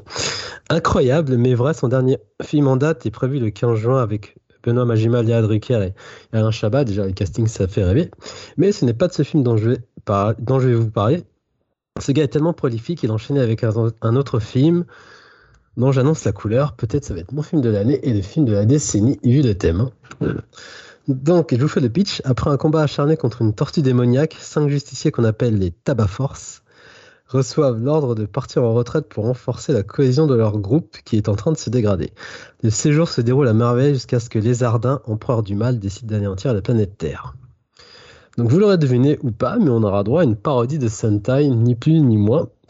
Alors pour la faire court, hein, les Sentai c'est un groupe de héros en collant destiné aux enfants qui existe depuis plus de 40 piges au Japon et qui a été popularisé chez nous par Shodanshi Bioman ou Bioman et après, euh, j'avais pris une autre dimension avec l'adaptation des Américains euh, de Gyu, Ranger euh, sous le nom de Power Ranger. Bref, je pourrais en parler des heures, mais là, c'est pas le sujet. Hein. Si vous voulez, on pourra faire un hors-série Super Sentai. Je, serais ravi d'en parler avec Tim et Jérémy, je pense. Hein. Mais donc, je suis excité comme une puce car du pieu de base. Hein. et aussi, la grande force en général de ce réalisateur, c'est, le casting. Quoi. Et là, c'est un casting euh, plus que 5 étoiles. Alors, il y a du Gilles Lelouch, Vincent Lacoste, Anaïs Desmoustiers, Jean-Pascal Zadi, Oulaya Mamra, David Marseille, Adèle Exarsopoulos, Grégoire Ludic, Doria Tillier, Jérôme Nil, Blanche Gardin, Anthony Sonigo, Raphaël Kenard, Benoît Poulvord et Alain Chabat. pour moi, ça me fait bien rêver, ça me fait bien kiffer. Après, j'ai quand même quelques réserves et craintes dans le sens où est-ce que ce sera une parodie hommage comme l'a fait euh, Alex Pilote avec France Faye ou euh, chez les Japonais avec Akiba Ranger aussi ou de façon plus moqueuse, comme la fameuse parodie des inconnus, hein, on la connaît, hein, des années 80. Car perso design, je trouve que les Sentai, c'est ce qui se fait de mieux dans SF, Mecha et Monstres. je trouve que ça, foisonne au niveau de la DA. Et donc, je serais curieux de savoir avec qui il bosse au niveau justement des costumes et de la DA, parce que le Sentai a des codes quand même spécifiques au genre, notamment avec bah, les mechas, des monstres qui se transforment et tout ça. Et je serais curieux de voir son approche, car je je pensais pas du tout fan de la culture euh, pop japonaise euh, en général, euh, Quentin Dupieux. Et donc, comme tu disais, il sera présenté à Cannes. C'est une séance de minutes, c'est hors compétition, c'est ça? Ah, c'est ça. Donc, on verra bien ce qui ressort hein, et les, premiers avis par rapport à ça. Je sais pas si vous avez quelque chose à dire là-dessus, ça vous titille ou pas du tout? Vous êtes intéressé par le genre ou bof, sans plus? Moi, ça m'intéresse. Moi, ça m'intéresse. Si, si, je, je suis pas le genre, j'y connais rien du tout. Mais, euh, mais je, je, le projet a l'air d'être complètement fou. Le casting aussi. Euh, moi, je, franchement, de toute façon, ce mec, contrairement à Julien, pour le coup, je suis assez fan. Pas forcément des films, le résultat est pas toujours à la hauteur, mais au moins de l'énergie et de l'enthousiasme qu'il a dans ses projets, parce qu'il y en a un par an, et c'est toujours complètement n'importe quoi, complètement novateur, complètement fou. Euh, voilà, à partir du moment où ce mec a fait un film sur un pneu tueur, j'ai envie de dire de toute façon, il a gagné mon cœur pour toujours. Donc voilà, moi je suis, je, suis, je suis adhérent à la cause. Ah, c'est un réalisateur de pitch, quoi. C'est un réalisateur de pitch. peut-être qu'il réalise des films, quoi. Ça serait ah, pas mal à un moment donné. Ah là là là. Attends, en plus, c'est bien réalisé, en plus. Tu dis n'importe quoi. Ce soir, t'es pas, pas très bon ce soir, Julien. Julien. Qu'est-ce que vous en pensez Est-ce qu'on supprime Julien du podcast ce soir? Parce que je le trouve nul. Moi, je pense qu'il faut le virer. Vas-y, Jérémy. Non, je, pense. Je pense, Yo, que tu vas. Je, alors, euh, mais pas forcément mal, comme je le dire, mais je pense que tu risques. On risque d'être un petit peu déçu parce qu'effectivement, ça va être du Dupieux avant tout. Et je pense que. Enfin, je serais. Ça, ou alors, on va être hyper surpris et il va prendre vraiment au pied de la lettre le truc, comme tu disais, mais j'y crois pas trop, quoi. Et je me demande ce que ça va être et ça va quand même être assez. Euh, enfin un peu foutrarque, je pense, comme truc, ah encore une fois. Et voilà, c'est, est-ce que, voilà, est-ce que ça va être du, du pieux qui fait ou est-ce qu'il va s'inspirer Enfin voilà, je sais pas trop. Mais par contre, comme toi, moi, je suis hyper intéressé pour voir ce que ça va donner. Euh, le temps, est-ce que ça va être un film qui va être très court comme il a l'habitude de faire ou très long? Enfin, bah, je pense. ouais, il faut un. Voilà, c'est vraiment une curiosité, un ovni ce truc, et, il faudra pas, je pense, euh, regarder les, les, les, commentaires de, de, Cannes parce que, enfin, je sais pas si c'est si le public de Cannes et le public qui va aimer ça. Et en même temps, je dis ça, je, me trompe peut-être complètement parce que c'est en même temps euh, beaucoup de gens d'une quarantaine d'années, voire un petit peu plus, connaissent aussi ce genre de, de, de, de série et aime peut-être. Mais je suis très très curieux aussi. Quoi. juste avant de passer la parole, Dim, j'avais juste, je voulais juste préciser oui, qu'on a eu un premier visuel. Hein. et moi, ça me un peu curieux, perplexe, car ça fait très minimaliste voir 70s, euh, les, costumes. Donc, normalement, les Santa, c'est des couleurs bariolées, tu sais, chacune une couleur différenciée. Et là, c'est quand même une couleur unique, donc j'attends de voir euh, en tout un moment. Ouais, Dim. Non, bah, juste pour dire que moi, je suis euh, juste au bouillon parce que bah, c'est un de mes réalisateurs préférés. Comme toi, Yao, c'est une de mes plus grosses attentes de l'année.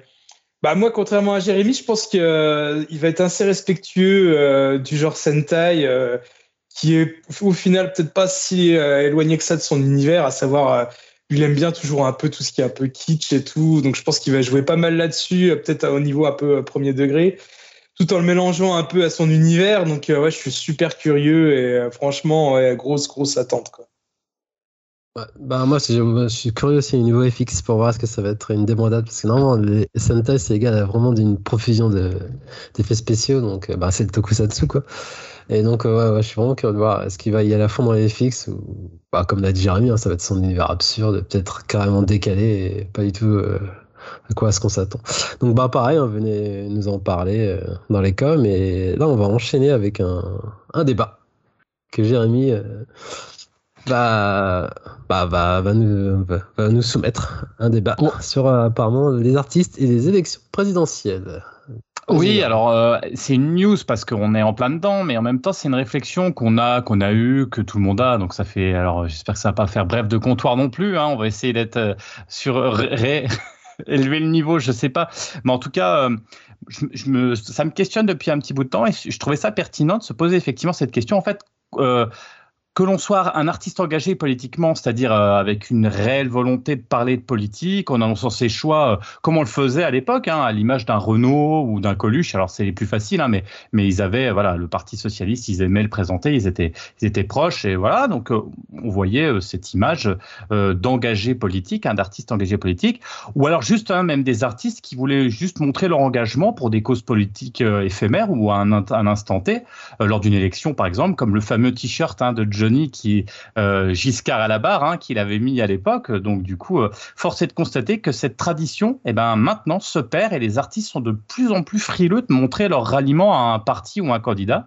Alors en découle deux questions que je me suis posées hein, et que je vous proposerai hein, aussi de, réfléchir. Mais par rapport à ce constat, c'est tout d'abord est-ce que l'impact est positif pour l'artiste ou, euh, ce n'est peut-être plus hein, une bonne idée maintenant, hein, c'est plus une bonne idée de s'afficher un candidat? Et surtout, est-ce que l'engagement politique d'un artiste influence véritablement le vote de la population? C'est un petit peu ce qu'on pourrait se poser comme question.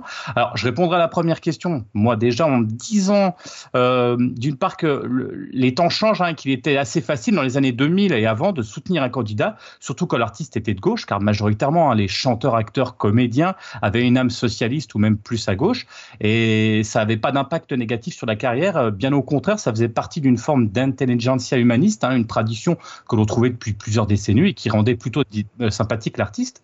La question était déjà un peu plus compliquée lorsqu'on avouait son penchant euh, plus à droite, voire carrément lorsqu'on l'assumait, quand on assumait par exemple le soutien d'un candidat de droite avec l'exemple, hein, je vous rappelle cas d'école, euh, c'était celui de Faudel hein, et son engagement politique en 2007 pour l'UMP et Sarkozy, bah, ça lui a coûté bah, en gros bah, tout son public. Donc du coup, on voit déjà que c'était un petit peu compliqué. Nos jours, ça se complique encore plus. Hein. on se rend compte que de nombreux artistes préfèrent ne plus s'engager, garder la question politique privée et pour quelle raison, me direz-vous? Ben, Il suffit de voir la fracture politique qui existe en France et la, relation compliquée, euh, pour rester poli, hein, entre la population et les politiques. S'engager de nos jours sous-entend assumer le risque euh, de se mettre à dos ben, une partie des Français. Si certains artistes qui ont de la bouteille hein, et puis finalement qui n'ont rien à perdre hein, continuent cet engagement, car cela fait partie de leur ADN. Je parlais de Renaud tout à l'heure, on peut parler de Bernard Lavillier, bien sûr, ils sont à gauche, et même Chevalier du, du, du haut Chevalier Aspalès qui lui euh, bah, carrément euh, bah, vote à appeler euh, le, enfin, l'extrême droite. Hein, donc voilà. Mais c'est vrai que les jeunes artistes sont quand même plus discrets, oui, oui, complètement, plus discrets, voire, voire absents. Alors, bien sûr, il y a quand même Mélenchon, peut-être, qui a réuni un peu d'artistes. Hein. Il y avait Blanche Gardin, Roman Boringer, Saint-Severino, il y en avait d'autres, hein, qui regardent quand même ce côté un peu traditionnel de gauche dont je parlais tout à l'heure et l'aspect humaniste. si on regarde surtout le premier tour, par contre, euh, et c'est vrai qu'en plus, on regardait, hein, la, fin, il avait un impact particulièrement euh, Mélenchon sur les jeunes, donc euh, finalement, c'était pas très très grave de, se lancer là-dedans. Par contre, là, le risque est mesuré. Mais quid du second tour, où beaucoup de jeunes parlent euh, de peste et de choléra quand il s'agit de parler des deux candidats en lice Là, c'est plus compliqué. Donc, il y a deux solutions à ce niveau-là. La première, ça va être euh, soutenir le barrage hein, à l'extrême droite, sans donner de nom, ce qui implicitement veut dire beaucoup de choses, hein, mais explicitement ne propose pas clairement de vote pour un individu. Du coup, mouille pas trop, mais je dis quand même. Donc il y en a qui passent par ça. Et l'autre possibilité, c'est d'éviter la fracture sociale et l'engagement clair, sans appeler au vote, mais en montrant euh, que rien ne va plus, à l'image par exemple d'un Orelsan hein, l'odeur de l'essence, où il parle politique, euh, il parle des vieux politico, politicards, machin, mais il ne donne pas de nom. Hein. Euh, et Big Flo et Oli aussi dans, par exemple le Sacré Bordel, où il parle aussi de la difficulté de la France actuelle, mais on évite aussi de nommer des gens. Donc quelque part, c'est je me mouille, mais pas trop. Ça me rappelle d'ailleurs un sketch, on parlait des inconnus tout à l'heure, ça me rappelle aussi un sketch euh, euh, des inconnus où, euh, où on est cré-cré méchant, comme il disait, mais on dit, on, cite personne. Ou alors on cite tout le monde, mais gentiment. Tout ça pour en revenir, du coup, à la deuxième question dont je parlais tout à l'heure. Est-ce que ça a véritablement un impact, un véritable poids, une influence des artistes sur les élections? Et là, c'est assez marrant. Je pense qu'à une époque révolue, c'était oui, clairement, à l'image, je parlais tout à l'heure de Coluche, qui préféra abandonner carrément sa campagne politique en 80 pour éviter de faire perdre Mitterrand. Alors, est-ce que c'était vrai je pense qu'il flippait aussi un petit peu, mais effectivement, il y avait quand même des influences de, des politiciens, pardon, de, des électeurs qui allaient plus voter peut-être pour Coluche que pour Mitterrand et qui auraient pu le faire perdre les élections. Mais je pense que cela fait bien longtemps que l'impact est extrêmement minime. Hein. J'en veux pour preuve, encore une fois, les élections de 2007 et le défilé d'acteurs, chanteurs, artistes au meeting de Ségolène Royal, Jeanne Moreau, Tony Paul Alides, Calmera, des gens passent et des meilleurs, pour un résultat, bah, on s'en rappelle, qui était négatif, euh, puisque la gauche a perdu. Alors que, ce que je disais tout à l'heure, euh, voilà, hein, euh, Faudel qui lui a gagné, finalement, bah non, il a tout perdu, parce que derrière, bah, on n'en a plus jamais entendu parler. Donc c'est un petit peu compliqué. Donc si on déporte cette réflexion à l'extérieur, bah, le bilan n'est pas meilleur, hein, avec la ribambelle d'artistes qui, avaient, qui avaient chanté les louanges pour, pour lutter contre Trump, et on a bien vu ce que ça a donné. Bref, puisqu'il est devenu un peu le maître du monde. Donc, je ne sais pas ce que vous en pensez. Après, je peux comprendre, euh, comprendre que les artistes actuels plus trop en fait se prononcer. Euh, est-ce que c'est dommage? Est-ce qu'ils ont raison? Est-ce que finalement les temps sont un peu durs et vaut mieux, vaut mieux éviter ça? Je ne sais pas ce que vous en pensez. Euh, il n'y a pas une liste d'acteurs qui s'est prononcé, genre Charlotte Gainsbourg, Guillaume Canet en faveur de Macron? Tu n'as pas vu passer cette. Là, pour le second tour. Pour le second tour. Ouais, pour le second tour. Ouais, mais là, c'est plus très risqué quand même. Ils l'ont pas fait au premier, en fait. Oui, mais au premier, je crois qu'ils affichaient aussi qu'ils avaient voté pour, euh, pour Macron. Il me semblait que c'était juste au second tour où ils s'étaient sortis du bois pour dire bon, là maintenant tu peux le faire, hein, vu que finalement. Mais du coup, par rapport à ce que tu m'as dit, moi, il y a un truc qui m'a un petit peu mis sur le cul. Tu as dit les chevaliers à ce palais, ils sont. Ils s'affichent euh, le vote. Un des deux, hein. Euh, moi je parle de, de, Alors je sais plus C'est Chevalier, ouais. Ouais, ouais, ah ouais. ouais, ouais, ouais, euh, voilà, après. Ah, mais c'est comme. Euh, ah oui, il y a comme Gaspard Pou, j'ai pas compris cette affaire aussi, qui était au meeting. C'était pas Zemmour, je sais plus qui.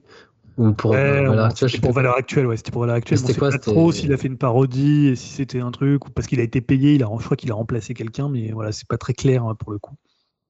Ouais, parce que je pensais pareil, il y a Booba qui, soutenait Zemmour, je sais pas, il y avait ça aussi, mais est-ce que c'était pareil il, Non, il soutenait pas vraiment Zemmour, mais il, avait, il, il était d'accord avec une des propositions de, de Zemmour, qui était de ne pas parler de genre à l'école, euh, voilà. Donc là, ça fait ressurgir d'autres éléments, et c'est vrai que ça lui apporte plutôt d'ailleurs euh, préjudice à Booba. Enfin, après, je sais pas si des scandales lui portent préjudice à Booba pour le coup. Ouais, il s'en nourrit. Non, mais moi, ce qui est assez marrant, c'est que finalement, bah, traditionnellement, on va dire que la culture, elle est carrément de gauche, tu vois, à 95%. Si tu cherches les, les artistes qui sont de droite, tu vas trouver qui? Peut-être Alain Delon, euh, qui sont revendiqués ou qui défendent des positions. Tu vas peut-être trouver euh, peut-être euh, Depardieu, euh, comment, et puis Sardou. Tu vois, voilà, ça va être un peu et, Brigitte Bardot, ouais. Enrico Machas. Ouais, Enrico Macias, t'as l'impression qu'il peut un peu aller avec tout le monde. Il pourrait être autant chez Mélenchon, tu vois, ou chez Sarkozy, ou à un moment, il y a, voilà, il y a, un peu à manger, il y a à boire, il y a une guitare. Ah ouais, à Christian Clavier. J'avais oublié Christian Clavier aussi, forcément. Oui, Christian Clavier était soutien de Sarkozy pour le coup, et c'est, ouais, voilà, il est, il est, estampillé de droite, mais je trouve que c'est, c'est, c'est quand même assez compliqué. J'ai l'impression que maintenant, le créneau, c'est plus d'être anti quelque chose plutôt que d'être pro quelque chose. Je pense que c'est un message qui passe mieux au niveau de ton public. Et euh, je pense que de s'engager, alors évidemment, on l'a vu pour, euh, pour Mélenchon. Euh, d'ailleurs, c'est peut-être plus facile de s'engager d'ailleurs pour un homme que si tu, te disais, bah, on s'engage pour la France insoumise. Tu vois, on, là, on, on, ferait plus le lien avec l'extrême gauche. ça ramènerait à des choses peut-être un peu différentes. Donc, je pense que sur une élection présidentielle, c'est un peu plus facile et tu peux un petit peu aller dans le sens du vent ou euh, suivre tes convictions. Hein. Je ne je présuppose pas non plus que ce soit à chaque fois dans, dans, le sens du vent, mais en plus dans une France où les partis modérés sont éclatés, euh, c'est aujourd'hui, je trouve, hyper compliqué de, de, de, s'engager euh, de s'engager politiquement et c'est quand même assez risqué. Alors tu vois, même Faudel, il était Sarkozy, c'est quand même voilà, c'était encore la droite, on va dire, traditionnelle, hein, même si c'est pas le, le, type le plus propre, Sarkozy, pour le coup.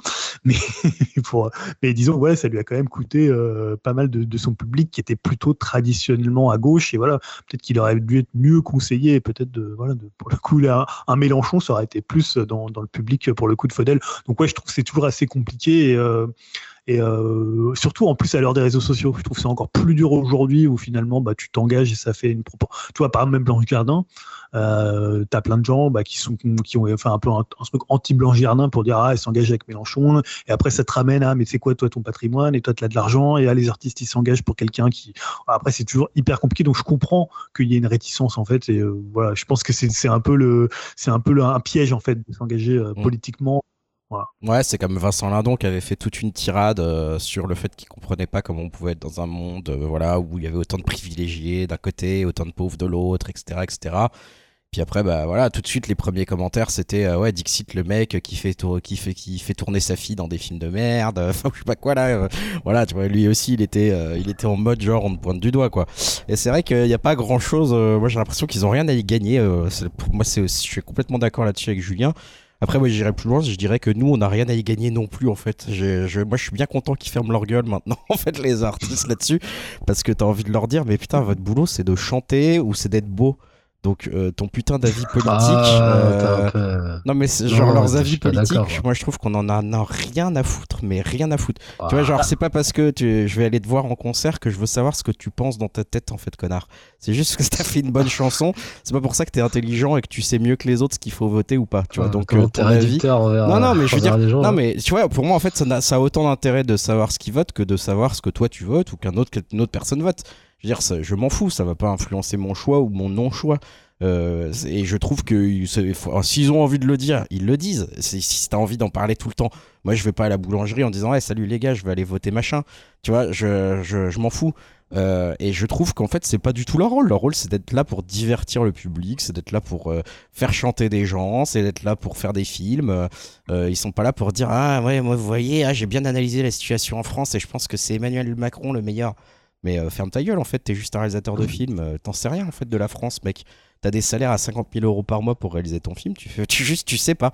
Et je trouve que c'est pas son rôle, c'est pas leur rôle du tout. Donc euh, moi je suis très content que ça soit maintenant très mal vu et très, très dangereux pour eux de prendre des soutiens politiques parce que ce n'est pas leur ah, rôle en fait. Ça fait réac ton discours. Hein. Non, mais c'est juste pas leur rôle, c'est pas du tout réac. Ils font ce qu'ils ah, veulent. Si, quand même, parce que tu dis en gros, ferme ta gueule et fais, fais ton métier. Enfin, je sais pas, c'est comme les sports quand bah, tu, sais pas, est-ce que, tu joues et t'as pas Est-ce qu'on va demander aux à, chaque, à, tous les footballeurs ce qu'ils vont voter? Non, on leur demande pas. Et toi, ça, on trouve ça normal qu'ils disent rien, les footballeurs pourquoi là bah tu non, je trouve ça pas normal en fait. Bah, on va pas trouver la... votes à gauche quoi, parce que ça serait mal. Bah, je sais pas, en fait, aux États-Unis c'est pas du tout la même joie. Moi, quand je suivais, euh, vu que je suis la NBA, le sport US, les gars ils s'engagent vraiment avec le, avec un tel parti ou tel parti. Ils, ils, se cachent pas d'être genre pro Trump. Mais en fait, euh, c'est très divisé en deux quoi. ouais, puis en plus, je veux dire, qu'est-ce que ça change de savoir leur opinion politique en fait? Je, je vois pas l'intérêt, tu vois.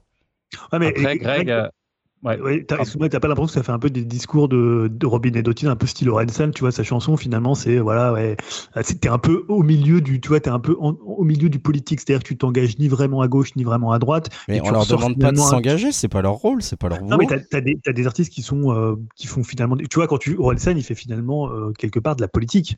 Euh, oui, mais finalement, mais ça, tu vois, la rigueur, les rappeurs ou ou des trucs comme ça qui ont toujours fait des textes de gauche et qui sont de gauche, etc., etc. Bon, bah là, ça va limite, euh, c'est au sein de leur œuvre, entre guillemets.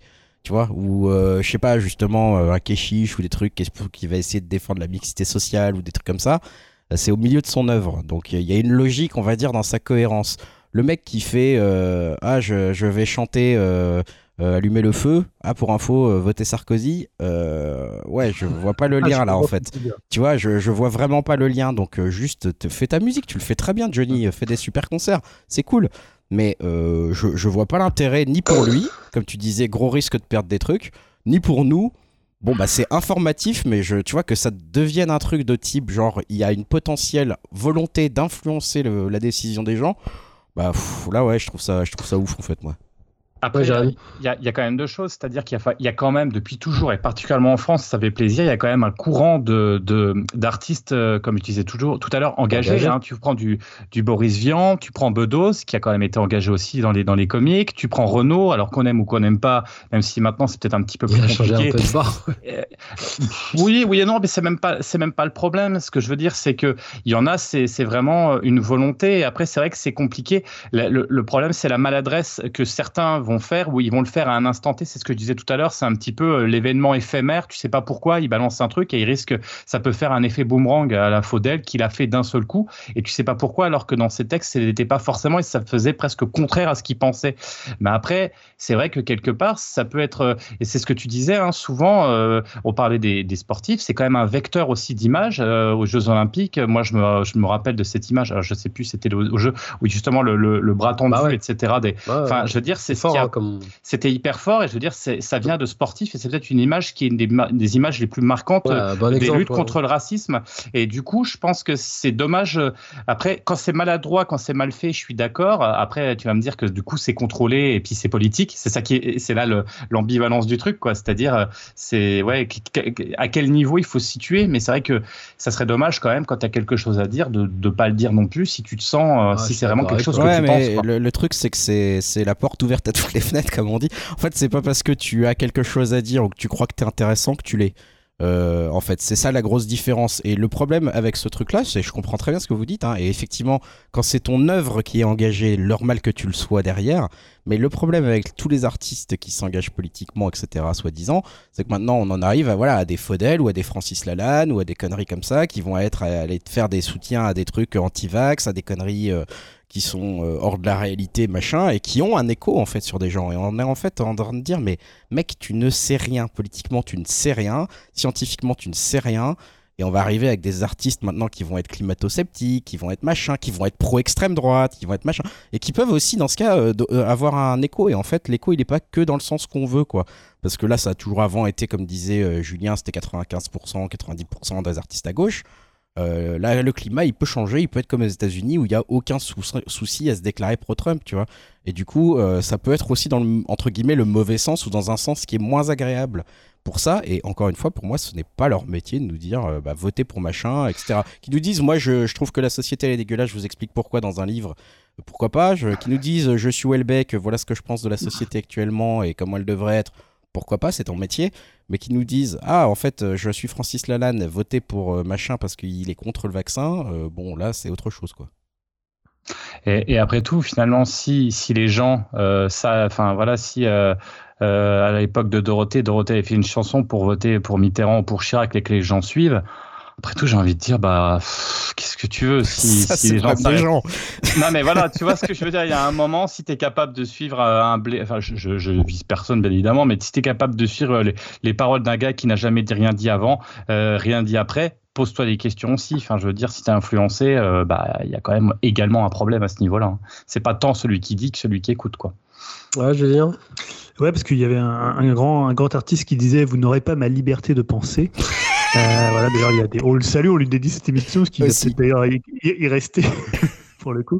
Euh, non, en fait, euh, justement, tu as cité Welbeck et je trouve que Welbeck, c'est un peu la seule, un peu, tu sais, dans les artistes, c'est un peu la seule anguille politique. C'est-à-dire que Welbeck, il peut très bien faire la couverture de valeurs actuelles, il peut très bien faire la une des Inrocks et donner une interview à gauche. C'est assez étonnant, en fait. C'est-à-dire qu'il a toujours été. tu sais jamais d'ailleurs où, il était, en fait, s'il est très de droite, s'il est même plus qu'à droite. Euh, voilà, tu vois, c'est toujours assez étonnant en fait. Et je trouve que c'est un des rares euh, artistes qui, dont, alors après, évidemment, c'est un donc c'est peut-être plus facile aussi pour lui que pour, euh, je sais pas, un chanteur, voilà, où tu vas être un peu plus uniforme et je trouve que c'est un des rares finalement que tu peux pas trop rattacher. Certains vont le rattacher presque à l'extrême droite, certains vont le rattacher presque à des courants populistes, presque à gauche. Et voilà, je trouve que c'est toujours assez intéressant de voir quelqu'un qui est une véritable anguille politique dans un monde où on te demande de te positionner. Tu vois, Là, dernièrement, il y avait eu, bah, il y a eu un petit scandale avec euh, Xavier Beauvois qui a brûlé sa carte d'électeur euh, suite euh, au fait que, Mélenchon est, perdu. voilà, donc et ça lui, a, je pense, que ça va lui coûter pas mal, enfin, ça lui porter pas mal préjudice puisque c'est un acte pour le coup assez assez fort. Et voilà, je trouve que c'est toujours risqué. Donc quand tu arrives un peu comme ça à louvoyer entre entre plein de courants et à te dire finalement à soutenir des thèses aussi opposées dans des rédactions aussi opposées, je trouve ça assez drôle en fait. Ok, je sais pas, Dim, tu as un mot à dire euh, là-dessus? Les groupes de métal euh, politique, c'est vraiment de la merde, moi je te le dis. non, mais ça. ah, c'était une pique, pique contre Rage Against the Machine, c'est ça Ou ah, plus chez nous C'est nul dans le métal. Genre Trust, c'est ça? Je pense que Greg a bien résumé un peu ma pensée. Je suis assez d'accord avec lui, comme quoi. Ah, Fermez vos gueules et faites votre boulot. Quoi, en gros, ce qui, s'engage, c'est pas forcément. Euh, ah, je gère. Mais, tu vois, Eddie, moi j'avais une question plus sérieuse parce que tu aimes bien par exemple le metal hardcore et dans le metal hardcore c'est un peu une tradition aussi de, tu vois, un peu comme il y a eu dans le punk, mais de faire quand même un, politiquement d'être engagé plutôt à, gauche ou à l'extrême gauche. Euh, après c'est différent pour le, le métal extrême où la politique elle, elle, est dépassée par d'autres d'autres courants. Mais euh, finalement donc toi quand tu écoutes en fait du du, du, du, metal hardcore, tu t'en fous en fait de la revendication politique ou euh, bah, je pense qu'il y a une différence entre être sensible euh, d'un message d'une chanson, euh, voilà, et donner, on va dire, son opinion clairement pour une élection. Et, enfin, de toute façon, si c'est quelqu'un que tu apprécies, que tu suis depuis des années, tu sais à peu près, enfin, au, niveau, au, moins au niveau de, la musique, si tu as des paroles engagées, tu sais pour qui il va voter. Quoi. Donc, bon, qui ramène sa fraise là-dessus, c'est pas forcément nécessaire. Et plus, euh, oui, voilà, pour moi, c'est quand même assez dangereux voilà, de donner son avis, comme on a pu euh, donner tous ces exemples-là.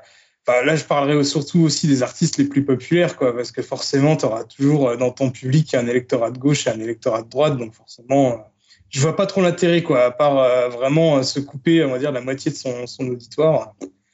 Je, je comprends pas trop l'intérêt, quoi.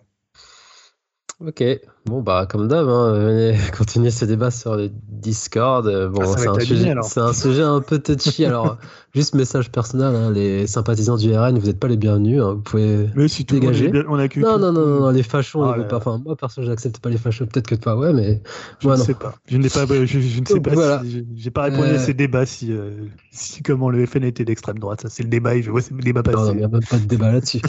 Bref. Faire le débat. Donc on va enchaîner avec euh, la rubrique euh, le top musical du mois euh, par Julien et ah. le frérot Jérémy, hein, forcément. Hein. L'un ne va pas sans l'autre. Donc vous allez animer tout ça et voyons voir si, si tous tes extraits musicaux, est-ce qu'ils ont des, des, des, des revendications Voilà. oui, il y en a, il y en a. Pour le coup, il y en a. Allons-y, bah vas-y. Bah, donc c'est euh, le, mois de mars, hein, euh, mois de mars 2022, et mon album du mois que j'ai choisi, euh, on pourrait dire aussi revendication politique avec cet artiste qui s'appelle Rosalia. L'album s'appelle Moto Mami, hein, pour rester dans le thème des vieux, et l'extrait que j'ai choisi c'est Saoko.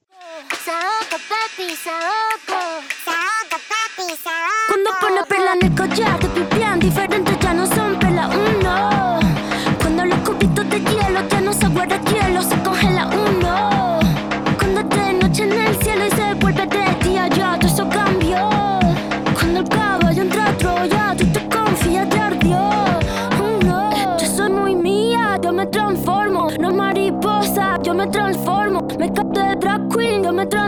transformo. Lluvia de estrellas, yo me transformo. Pasa de vuelta, yo me transformo. Como sex siren, yo me transformo. Me contradigo, yo me transformo. Soy todas las cosas, yo me transformo. Se me dice que abro el mundo como una nuez. Si me muero,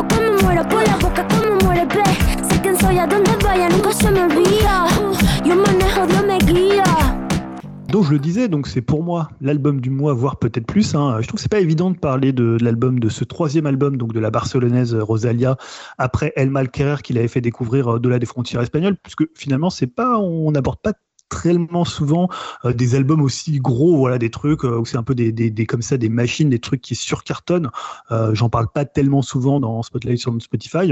Euh, voilà, hein, pour rester dans la caricature de Yao, on va sur des trucs un peu moins connus, un petit Islandais comme ça qui fait du folk chez lui au coin du feu.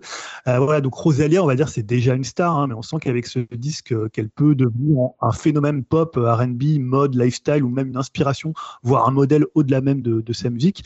moi, ce que j'aime en fait dans ce disque et que je trouve vraiment important, c'est que bah, bien plus que sur le précédent que j'avais trouvé intéressant, mais euh, plus, on va dire, plus limité, c'est que sur euh, cet album-là, donc sur Motomami, Rosalia, elle n'hésite pas à frotter en fait son identité espagnole, son, le côté flamenco moderne euh, qu'elle avait sur les, le précédent et sur le, premier album, à une production, on va dire, un peu plus R&B, à des rythmes ou des arrangements qui viennent du hip-hop ou du reggaeton. Et ça, je trouve que ça lui donne une une portée et une résonance beaucoup plus importante sur ce, troisième album. Donc du coup, on a un disque qui fait bah, autant bouger avec euh, bah, le morceau que j'ai choisi, Saoko, ou euh, Chicken Teriyaki, Motomami, qui sont des morceaux voilà qui euh, qui ont qui sont très très rythmés, ou voir des morceaux qui peuvent beaucoup plus un peu plus lents, beaucoup plus émouvoir, comme dans la tradition du flamenco, avec des morceaux comme La Fama avec The Weeknd ou Entai et Sakura. Et je trouve qu'elle a toujours l'équilibre assez parfait entre bah, une musique assez mainstream, une musique indépendante et un côté quand même prise de risque euh, bah, entre les sonorités classiques et les sons et les voix trafiquées. Je trouve que bah, ça avait été cité dans les différents articles que j'ai pu lire. Je crois que c'était notamment euh, Olivier Lam dans le Libé qui parlait de Björk dans cette manière un peu triviale qu'elle a de se saisir de la pop, d'en faire son style à elle-même et en faisant bah, exploser toutes les barrières et en prouvant bah, qu'on peut révolutionner ou on va dire, vouloir révolutionner la, pop musique sans être anglais ou américain. Et en plus, là, c'est un album qui est chanté 80, euh, presque 17 ou 18, voire 99%, 99 du temps en espagnol. Euh, je trouve qu'elle rappelle un peu, alors euh, je trouve qu'elle avait peut-être un style moins fin, c'était Mia, pour le coup, qui avait fait rentrer un peu l'Inde, bien les Sri Lankaises et le dance floor, amener des sons et une culture autre dans un style ou dans un genre musical établi. On parlait de politique, mais ça peut aussi, au-delà du discours, passer par la musique, passer par les influences que tu amènes dans une musique et parce que tu fais découvrir. Et voilà, moi je trouve que c'est vraiment un disque important de cette année qui va presque, je pense, rester au-delà. Et en plus, bah, Rosalie, elle adore PNL, donc je pense que c'est vraiment quelque chose qui fait qu'on doit évidemment chez Upcast la soutenir. Hein. Et d'ailleurs, sur le très bon La Combi Versace, on entend presque des sons très, très PNL. Hein. Je ne sais pas si des gens ont écouté cet album de Rosalia euh, qui s'affiche un peu partout. Hein. C'est un, un, gros carton pour le coup, c'est des millions d'écoutes. Euh. Personne. Si, si, moi je l'ai écouté, je crois que Greg aussi tu l'avais écouté, toi, il me semble. je l'ai écouté en partie, moi seulement. Ouais, moi aussi. Après, c'est vrai que rap en espagnol, euh, je crois que Greg t'avais dit un peu la même chose. Ça m'a, j'ai, c'est pas hein. tant sur le, c'est pas sur les prods que sur euh, les paroles quoi. Ouais, c'est ça, c'est ça. C'est-à-dire que là, pour le coup, euh, enfin moi qui connais pas du tout l'espagnol, je comprends alors là, mais rien du tout quoi. Et du coup, je perds, euh, j'ai le sentiment de perdre un peu quelque chose. Mais et du coup, j'ai du mal à me mettre dedans, malgré le fait que je reconnais bien le euh, l'éclectisme de l'album et, voilà le, les, les, les, influences, les influences et tout qui sont quand même, enfin je trouve intéressantes. Après, j'ai j'ai un petit peu de mal à me mettre dedans. Euh, deuxième album que j'ai choisi, c'est Pete Doherty et Frédéric Lowe. L'album s'appelle The Fantasy Life of Poetry and Crime et l'extrait que j'ai choisi, c'est You Can Keep It From Me Forever.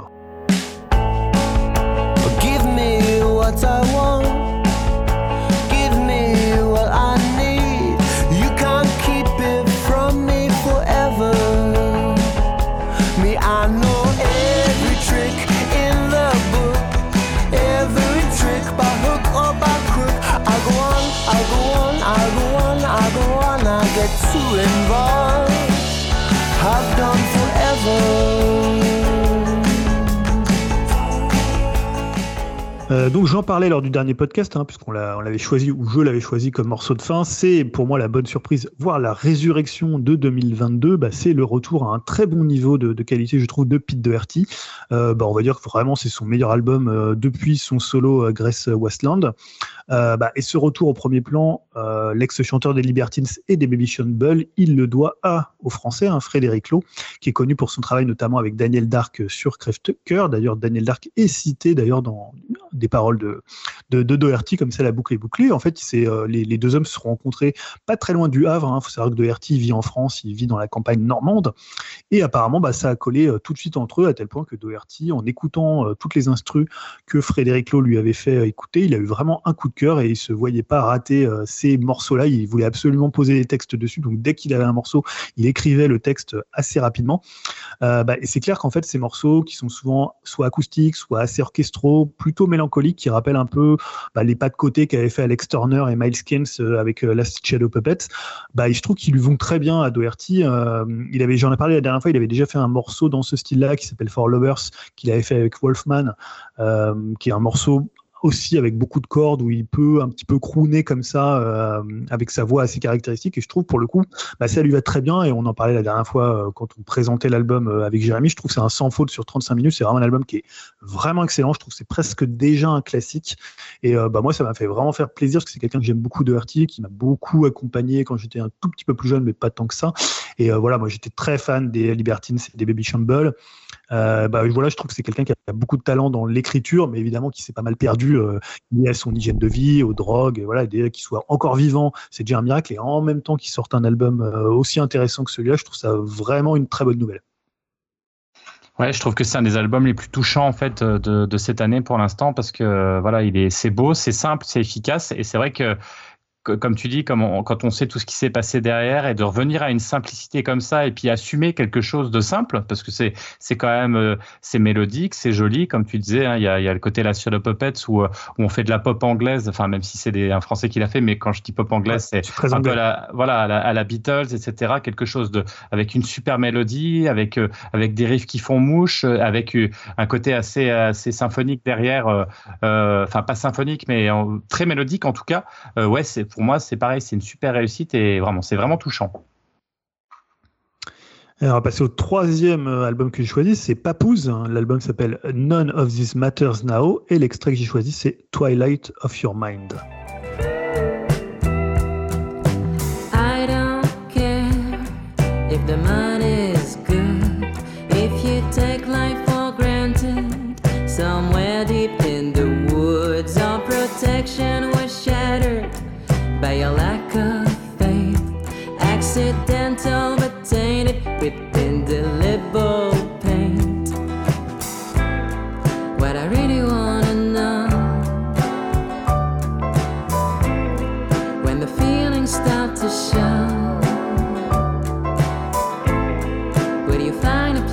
place.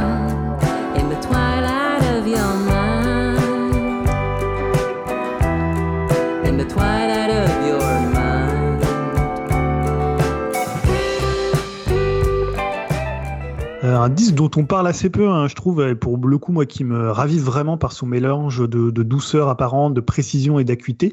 Euh, moi, j'avais bien aimé le tout premier album des Papouzes. Hein, alors, les Papouzes, pour les présenter, c'est un duo parisien qui sonne euh, pas vraiment français d'ailleurs. Ça sonne complètement anglais ou américain, enfin totalement anglo-saxon. Ils ont pas du tout d'accent, donc quand tu les écoutes, tu ne dis pas du tout que c'est français. Euh, et en fait, sur ce troisième album, alors moi, j'avais pas trop de souvenirs de leur album, leur deuxième, qui était beaucoup plus euh, glam, euh, Night, Sketches.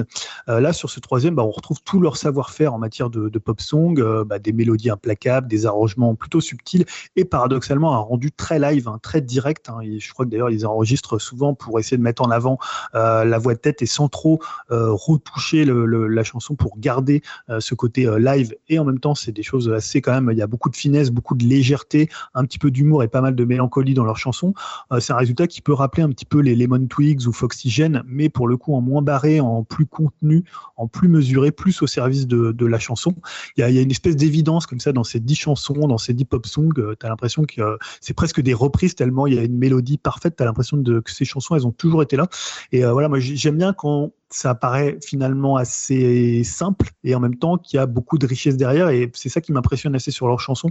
Euh, c'est toujours des petites comme ça, des miniatures de, de, de 3 minutes. Tu as l'impression que c'est facile à faire et qu'on en a entendu 50, mais il y a quand même comme ça voilà, une science de, de l'orfèvrerie pop que voilà, je trouve assez impressionnante, encore plus pour des Français, parce qu'évidemment, on est, alors évidemment, maintenant on est dans une culture très anglo-saxonne, mais c'est pas, c'est peut-être moins naturel que pour un artiste anglais pour le coup. Et je trouve que c'est un album euh, super agréable à écouter et euh, assez idéal, notamment quand, pour l'été.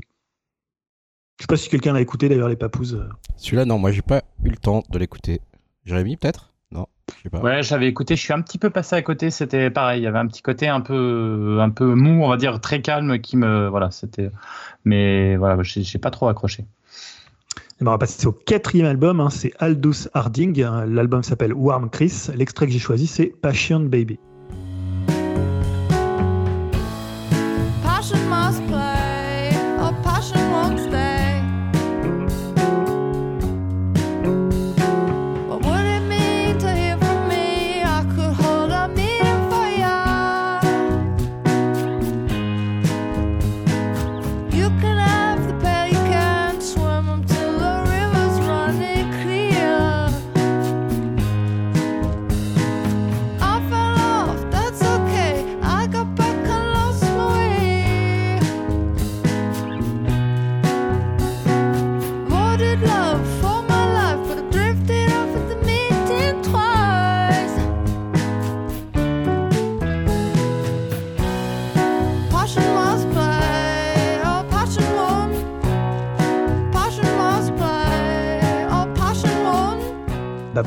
J'aime beaucoup la néo-zélandaise Aldous Harding, mais je suis pas sûr qu'on en ait déjà parlé euh, parce que je me, je crois pas que j'avais parlé de partie ou de designer. hein. Pour le coup, j'aimais bien Ouais, designer, mais J'avais mis son album Designer en album de l'année, moi. Ouais, voilà, on en avait peut-être parlé. C'est peut-être plutôt toi qu'on avait parlé, parce que moi, j'avais, j'ai un morceau qui était dedans que j'adore, qui s'appelle The Barrel, qui était pour moi un des meilleurs morceaux de, de 2019. Mais pour le coup, l'album me convenait un peu moins. Euh, mais pourtant, voilà, moi, j'ai toujours considéré qu'elle faisait partie des meilleures chanteuses pop folk actuelles, avec euh, Nathalie Mering de Wave Blood, euh, Cassandra Jenkins, Five Webster ou Adrienne Lenker de, de Big Thief, dont je parlais euh, il y, a, il y a un mois. Euh, je trouve qu'elle a même une assurance et une variété qui rappelle un peu parfois PJ Harvey. D'ailleurs, c'est euh, John Parrish qui produit le, le disque, et pour le coup, c'est pas étranger.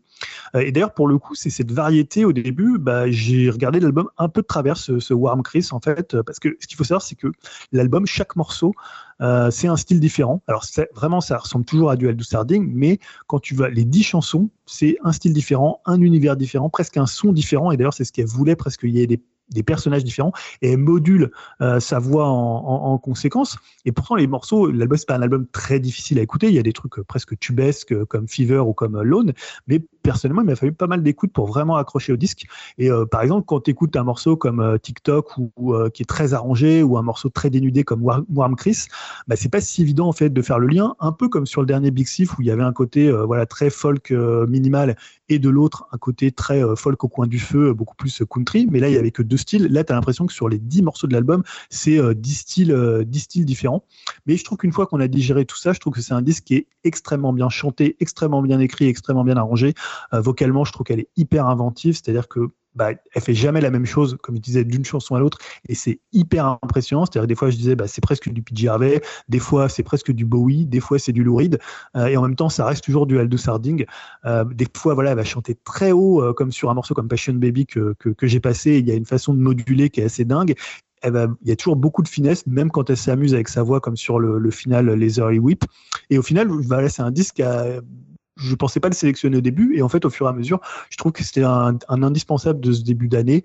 Moi je le redécouvre à chaque écoute. Je trouve qu'il est à la fois accueillant simple et en même temps je le trouve hyper stimulant parce que il y a beaucoup de virtuosité dans la voix et euh, je trouve qu'en termes de chanteuse euh, bah, je sais pas si toi Greg qui est, très très fan de Aldous Harding ce que tu as pensé de cet album euh, qui a déçu un petit peu j'ai l'impression alors que pour moi pour le coup je le trouve vraiment impressionnant sur le, long terme ouais bah il a déçu parce que je pense qu'il est difficile d'accès en fait. Enfin difficile d'accès, pas individuellement. Chaque titre, mm. comme tu l'as dit, est vraiment euh, plutôt plaisant à écouter, etc. Mais c'est vrai que c'est compliqué quand tu écoutes l'album de, euh, de, de, suivre en fait parce que ça va vraiment dans tous les sens parce que euh, chaque, chaque morceau a un style très différent comme tu l'as très bien dit et que je pense que peut-être les gens s'attendaient finalement peut-être à un truc un peu plus folle que classique, quoi, comme elle a pu déjà nous faire. Euh, moi, ça m'a surpris cet album parce que je m'attendais pas du tout à ça de sa part. En fait, je m'attendais pas du tout à une maîtrise de plein de genres comme ça. Euh, je, je l'avais jamais anticipé spécialement à travers ses autres œuvres.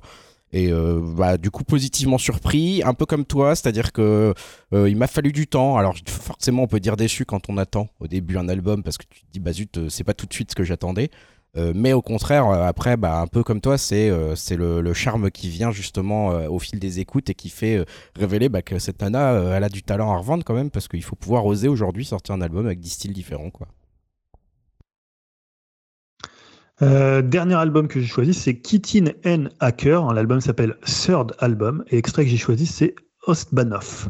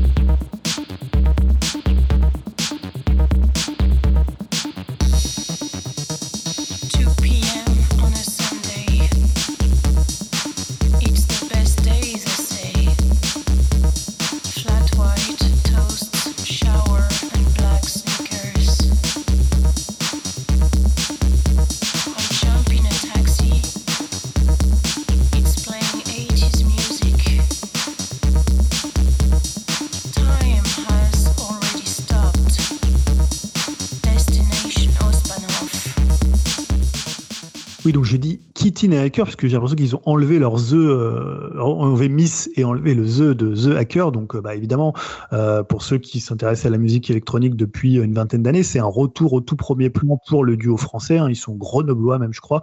Plus de dix ans après le, précédent qui s'appelait Tout et plus de 20 ans après leur premier album culte avec sa pochette iconique et son tube Frank Sinatra hein, que vous avez que vous avez peut-être déjà entendu. Euh, pour ce troisième album, en fait, bah, finalement, rien n'a vraiment euh, changé ou presque. Euh, on est toujours dans l'électroclash entre new wave, house music, techno minimaliste et répétitive, qui est porté par la voix, euh, on va dire assez froide, assez détachée de, de Miss Keating, euh, en français, en anglais et même en russe, hein, je crois, avec des paroles assez simples, assez directes. évidemment, c'est leur style qui est, reconnaissable immédiatement. Mais moi, ce que j'aime vraiment dans ce disque, c'est son efficacité. Hein. C'est parfois ce qui me faisait un peu décrocher de leurs deux précédents disques sur la longueur. C'est le côté un peu répétitif qui est inhérent à leur musique, à leur son et qui s'étirait un peu sans raison. Là, je trouve que c'est assez redoutable sur chaque. Hein. Je trouve qu'il y a une efficacité, il y a une euh, précision du son, il y a une, précision comme ça euh, du, du, beat assez impressionnante. Et surtout, bah, il y a quand même des super morceaux, hein, je trouve, qui restent en tête, comme le très 80 puriste euh, que Miss Keating chante presque, hein, plutôt, alors que d'habitude c'est plutôt un phrasé, c'est plutôt presque du chanté parlé. Osbanov que j'ai parlé, dont j'ai passé un extrait, qui est un hommage à la techno berlinoise. Il y a 19 aussi avec ses échos de Frank Sinatra, comme pour replanter un peu le décor dès l'ouverture de, l'album, ou bah évidemment comment il fonctionnait le français dans, le trio qui, euh, qui s'enchaîne avec Homme à la mode, La cave et Malade, toujours des textes assez drôles et assez dark. Et euh, voilà, je trouve que c'est un super disque. Ils sont pas perdus en fait. Ils auraient pu faire un truc qui durait, tu vois, une heure. Là, c'est 40 minutes. Je trouve ça hyper efficace et je trouve que leur son, euh, même euh, aujourd'hui, on est beaucoup moins peut-être dans euh, dans les années 80. On est un petit peu passé à la décennie 90. Je trouve que c'est toujours hyper efficace. Et euh, voilà, moi je trouve qu'ils ont rien perdu en 20 ans de ce qui faisait le charme d'un tube comme Frank Sinatra. Voilà, c'est vraiment un retour moi qui m'a fait plaisir et auquel je ne m'attendais pas du tout. Et ça a été assez difficile de choisir parce qu'il y avait plein de super bons disques. Hein. Je pense aux Zombie Zombie, je pense à Bon Voyage Organisation, aux Ozo Il y avait vraiment plein de super albums ou Destroyer. Et donc voilà, je préférais mettre celui en avant parce que je trouve aussi que c'est un retour. bah, qui m'a fait plaisir en tant que fan des, euh, des du premier album notamment. Ok. Ouais, ça y est, ben, merci encore pour cette top musicale. Et comme d'habitude, on les retrouve euh, sur la playlist, j'imagine. Oui, les morceaux, bah, tous les morceaux sont sur la. Enfin, pas tous les morceaux que, donc, que j'ai passé là, mais au moins un morceau de ces artistes sont sur la playlist. Ok, ben on va finir avec comme d'habitude en hein, 3 minutes pour un conseil. J'insiste 3 minutes parce qu'il y a Greg là qui va me taper. Il va dire putain, vous êtes Je ne dis rien, je n'ai rien dit, je n'ai rien dit. Et on va commencer. Bon, ça fait longtemps qu'on n'a pas entendu Dim. Tu vas nous parler de Metal Lords. Qu'est-ce que c'est? Alors, Metal Lords, c'est sur Netflix et euh, ce film, bah, c'est le premier qui fait partie du contrat entre les showrunners de Game of Thrones D.B. Weiss et euh, David Benioff et la plateforme. Ce même contrat qui a fait que les deux euh, auteurs sont partis d'un projet Star Wars. Et au vu du film, on comprend mieux le pourquoi du comment, car Metal Lords est un petit budget sans effets spéciaux. Juste un petit euh, teen movie sympathique. Après Game of Thrones, je pense qu'ils ont voulu plus se concentrer à des petites productions. Et du coup, bah, je ne sais pas vraiment si c'est autobiographique ou quoi. Je connais pas assez bien les bonhommes. Mais euh, le film, je trouve qu'il sonne euh, relativement vrai et sincère. On suit le quotidien de lycéens pas vraiment populaires, voire euh, losers et fans de métal qui cherchent à monter un groupe avant la fin de l'année pour participer à un Battle of Bands. Et au final, bah, le film n'invente rien. Hein. c'est vraiment un teen movie classique, mais sympathique, avec des passages de comédie et d'autres plus dramatiques. Mais s'il y a bien un truc qui est vraiment cool, bah, c'est l'amour des auteurs pour le métal. Euh, entre quelques petites romances d'ado et une partie de Donjons et Dragons, eh ben, ça parle non-stop de métal, donc de musique, d'état d'esprit. Deux, deux, groupes fondateurs, on suit euh, pas mal les répétitions du semi-groupe, à savoir un guitariste et un batteur à la recherche d'un bassiste. La bande-son est forcément en adéquation avec le thème du film et elle est top. Hein. Iron Maiden, Motorhead, Pantera, Metallica, Mayhem, Black Sabbath et plein d'autres. On a droit aussi à plusieurs gros caméos, j'en spoil qu'un, à savoir Tom, Morello qui a produit également le film. Euh, je pense également et surtout à nos amis batteurs, hein, car le film est essentiellement du point de vue du batteur du groupe et il est joué par euh, Jaden Martel, qui a joué la version jeune de Bill dans ça. On a pu aussi le voir euh, dans Un couteau tiré ou Midnight Special. Et franchement, bah, il est super convaincant dans le rôle d'un paumé qui essaye d'exister et d'être populaire en jouant de la batterie. Et franchement, mais bordel, euh, enfin, je sais pas s'il est doublé ou quoi, mais sinon, euh, en tout cas, il joue super bien, quoi. C'est vraiment un super batteur. Et euh, forcément, bah, on n'échappe pas vraiment au cliché des ados métalleux rebelles en carton, mais en même temps, bah, c'est un peu le propre de cette musique et de l'adolescence. Et comme je disais, bah, le film transpire tellement son amour pour cette musique que ça passe crème. Alors voilà, ça dure pas trop longtemps, environ une heure et demie. c'est bien joué, divertissant, et surtout, bah, si vous aimez le métal, forcément ça va vous parler. En plus, bah, des sujets, enfin des films sur ce sujet, bah, je trouve qu'il n'y en a pas forcément des tonnes. Euh, donc voilà, à moins vraiment d'être allergique à cette sainte musique, je peux que vous conseiller vivement de le regarder. Je le rappelle, c'est sur Netflix. Ok, bah, merci pour cette reco. On va enchaîner avec, avec, avec. Allez, Julien, cet escroc qui nous fait des recos de 15 minutes. Il va nous parler de Tunic. Euh, il a ah dépoussiéré sa Xbox pour, pour le câble. Alors, non, non, elle n'était pas pleine de poussière, mais juste quand j'étais en train de manger un yaourt, hein, tel Richard Berry qui lui s'était engagé pour les yaourts, à défaut de s'être engagé en politique. Euh... voilà, donc je vais manger un petit yaourt bio, évidemment, hein, puisqu'on est. Bio, on, on monsieur Bobo du 14e. Tout à fait. Ouais, donc Tunic, euh, pour le coup, c'est bah, une fois n'est pas coutume, je vais vous parler d'un jeu vidéo. Donc euh, Tunic, c'est un jeu qui est développé par une seule personne, un développeur indépendant canadien qui s'appelle Andrew Schuldice et qui est édité par Finji. Alors qu'est-ce que c'est Tunic hein? C'est un jeu d'action-aventure. On incarne un renard hein, qui est armé d'une épée et d'un bouclier dans un monde, on va dire, plus ou moins héroïque fantasy. Pour le coup, ça fait très Zelda, hein, avec euh, bah, voilà, un peu les caractéristiques avec la forêt, euh, le cimetière, le marais, des choses un peu classiques. Et euh, bah, même cette idée un peu d'overworld qu'il y avait dans Zelda, avec un monde là qu'ils appellent fantôme, qu'on va découvrir assez rapidement, mais qu'on explorera assez tard. Donc comme je le disais, c'est un mélange entre Link's Awakening, entre Death Door, dont j'avais parlé, un jeu qui est sorti de l'année dernière et qui s'inspirait déjà beaucoup euh, de ces jeux d'action-aventure en 3D isométrique, euh, euh, un peu représentation 2D. Et ça m'a fait aussi un petit peu penser à Fez et pour le coup à Monument de Vallée parce qu'il y a plein d'éléments. Alors c'est pas toi vraiment qui tourne le décor, mais où tu, vas devoir faire tourner ton personnage. Comme il joue un peu sur la 3D isométrique, il y a ce côté comme ça un peu où tu vas devoir trouver des, passages dans des éléments 3D qui sont pas toujours faciles à voir selon l'angle l'angle de la caméra. et également évidemment c'est un peu inévitable quand tu fais aujourd'hui un jeu, c'est faire des éléments à la Souls, parce qu'il y a évidemment des éléments à la Souls. Il y a une jauge d'endurance. Il y a également, euh, il y a également le système un peu des feux de camp qui est repris, où quand bah tu tu, regagnes toute ta vie, toutes tes, euh, barres de vie, et en même temps tu vas faire réapparaître tous les monstres. C'est devenu un peu un classique du vidéo. Il y a, très peu de jeux qui n'empruntent pas des choses à, Souls. Hein. Euh, et bah, bah, pour le coup, on va dire que une des, forces du jeu, euh, bah, c'est ce côté encore inspiré des Souls, qui est la découverte du monde euh, et d'un jeu qui est pour le coup très très peu euh, très peu balisé. Il n'y a pas du tout de, paroles, un peu comme dans Zelda, c'est-à-dire vous commencez vraiment à l'ancienne, hein. vous arrivez sur une plage vraiment presque l'hommage à Link's Awakening ou à Link to the Past, hein, ce côté où tu te réveilles, tu sais pas qui t'es, tu sais pas où t'es et tu découvres le monde comme ça sans qu'il y ait de cinématique. Donc ça c'est vraiment le côté un peu un peu à l'ancienne. Euh, bah, comme il faut quand même suivre les recommandations de Greg, il faut faire trois points. Donc le premier point, euh, on va dire que c'est un jeu assez classique, hein, comme je disais, qu'emprunte aux, valeurs sûres. Alors euh, les Zelda 2D avec l'épée de bouclier, les coffres, les objets qui vont te permettre de découvrir des éléments cachés en revenant dans des zones. Dans des zones. Je parlais des, des, des souls, donc ça lui donne un côté un peu, tu as l'impression un petit peu déjà joué. Et alors évidemment, hein, c'est un jeu qui est fait par une seule personne, donc tu peux pas non plus t'attendre à ce qu'il il, il est développé. Même hyper impressionnant pour un jeu développé par un type tout seul. Alors après, je sais pas s'il a fait aussi, si c'est un peu comme pour Death Door où 3-4, mais ils avaient quand même des gens qui les avaient aidés, notamment par exemple pour la musique, pour d'autres éléments, des éléments du jeu.